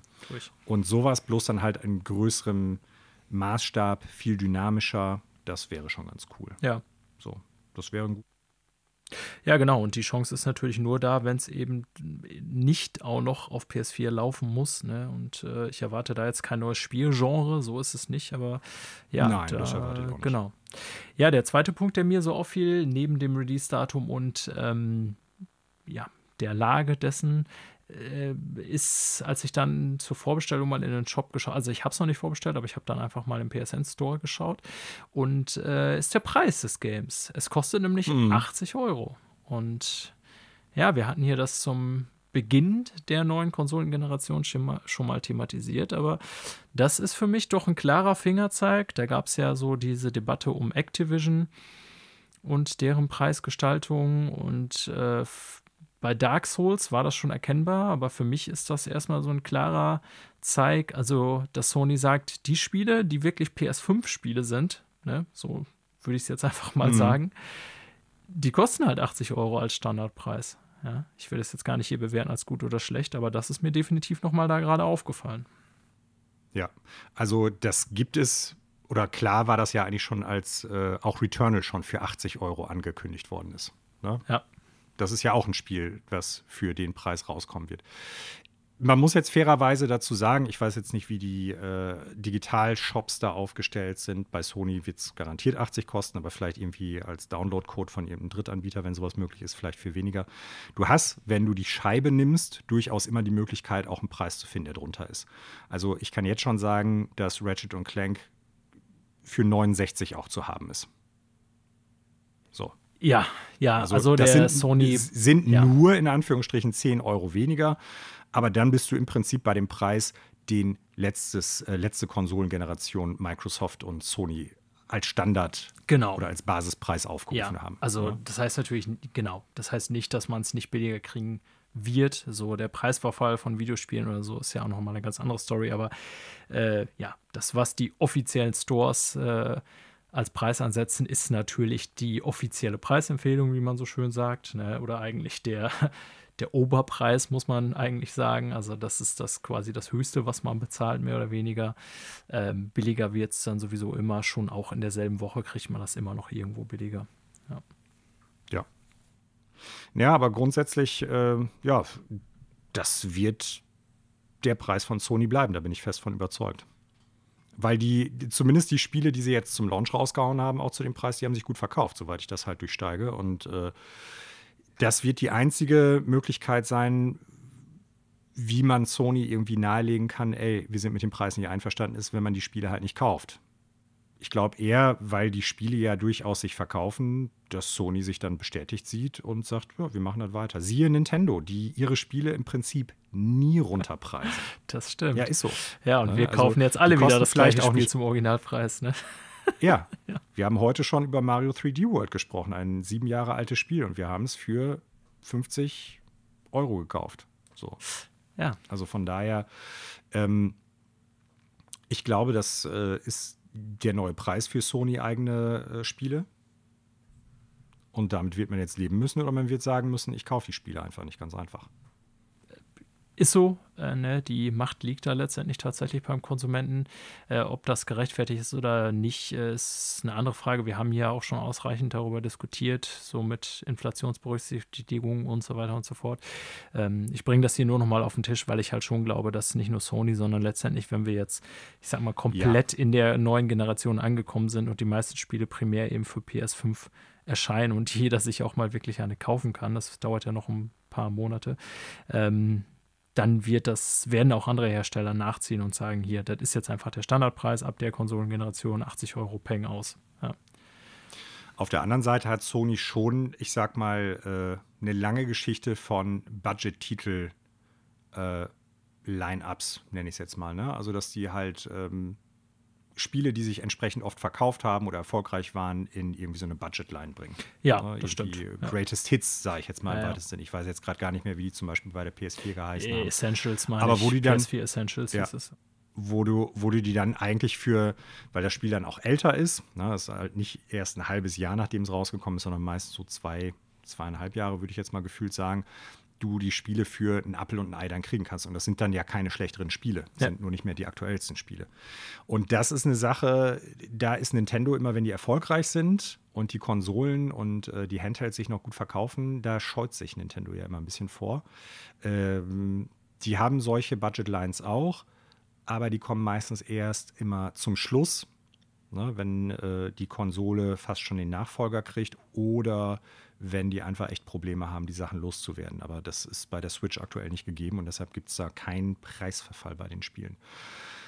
Kann man sich drüber aufregen oder man wartet einfach. Machen ja auch viele PC-Spieler, die dann halt über Steam oder solche Angebote, äh, solche Shops dann halt Angebote kaufen. Da kriegst du ja teilweise Spiele für einen Euro oder so. Ne, der, der, Steam Summer Sale ist ja ein Klassiker für, äh, der die Festplatten und die Steam-Accounts voll macht mit irgendwie was. Äh, und das sind dann Spiele, die kauft man, weil die so billig sind, aber man spielt es im Endeffekt genau. nie. Oder? Ja.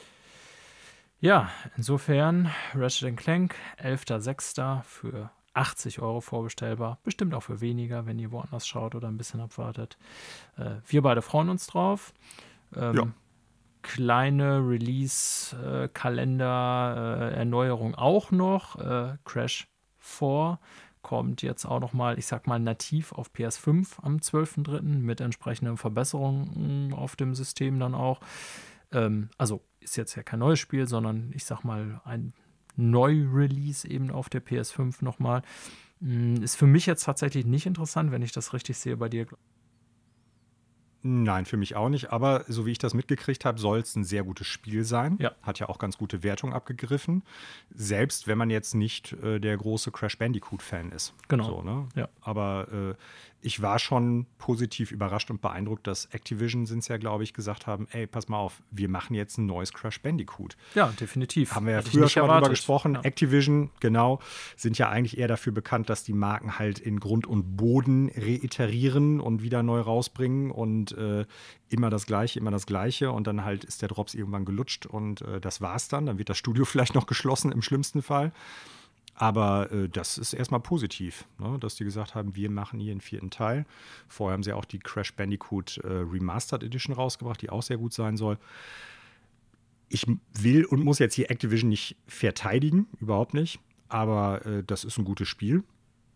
Und ähm, ich glaube, es wird nicht schlechter dadurch, dass es jetzt dann halt auf der PS5 äh, aufgebohrt läuft. Genau, also für uns beide nicht, aber für andere von euch sicherlich Vielleicht interessant. interessant. Genau. Ja. Mhm. Ja, das waren eigentlich schon so alle News, die wir dieses Jahr, äh, dieses Jahr wäre schön oder eigentlich auch ein bisschen traurig. Das Jahr ist ja noch recht jung. Diese die Woche. wir diese Woche hatten, ne? Ja, mhm. genau. In dem Sinne ähm, würden wir dann nicht nur die News-Sektion beschließen, sondern auch damit diese Folge von Freunde fürs Extraleben.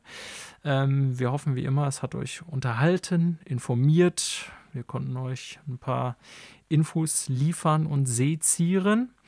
Und äh, wir können schon mal eine kleine Schau, Vorausschau auf die nächste Woche wagen. Da erwartet uns nämlich Manuel eine spezielle Folge, auf die wir uns beide, glaube ich, ja. ziemlich freuen. Ja. Ähm, genau. Das heißt, die nächste Woche wird mal wieder äh, ja, geprägt sein von einem Spezialthema und eben nicht so äh, ja, diesen klassischen Aufbau haben von was wir spielen und äh, welche News es so gibt. Wir wollen uns nächste Woche vor allen Dingen äh, im Hauptblock dem Thema The Legend of Zelda widmen. Und das hat natürlich einen Anlass, nämlich dass The Legend of Zelda, also die Videospielreihe, ähm, die kommende Woche 35 Jahre alt wird. Ja, also genau. ich glaube, der Du weißt es, Manuel, der 22. Februar, 21. Äh, 21. oder 22. dürfte es sein, dass äh, der erste Teil in Japan rausgekommen ist. Ähm, so. Ja. Äh, es ist der 21. Februar, ich habe schnell mal geschaut. Ja, und äh, da werden wir natürlich jetzt nicht nur einen Blick 35. Geburtstag ist dann streng genommen nur des ersten Teils, aber äh, wir werden in dem Kontext einen Blick auf äh, die ganze The Legend of Zelda-Reihe werfen. So und äh, uh. oder nicht? Das hatte ich jetzt so verstanden. Ja, wenn du sagst, die ganze, ja, gut. Äh, denke ich natürlich an sowas wie. Nein, also jetzt nicht die CDE-Spiele oder so, da kann ich leider One, nicht. Wand of Gamelon und. Ja. Äh, ne? Aber äh, wir werden äh, mehr als auf das erste Spiel schauen, so sagen wir ja, mal. Ja, äh, genau. Zu allen kann weder ich noch was äh, sagen, noch glaube ich du auch nicht. Aber es sind, glaube ich, schon Nein. ziemlich viele.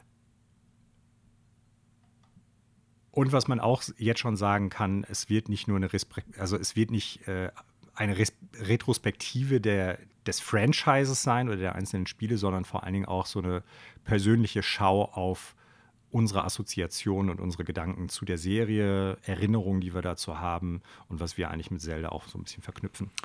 Und mit Sicherheit werden wir auch darüber sprechen, welche Spiele wir besonders gut fanden oder uns äh, vielleicht besonders geprägt haben.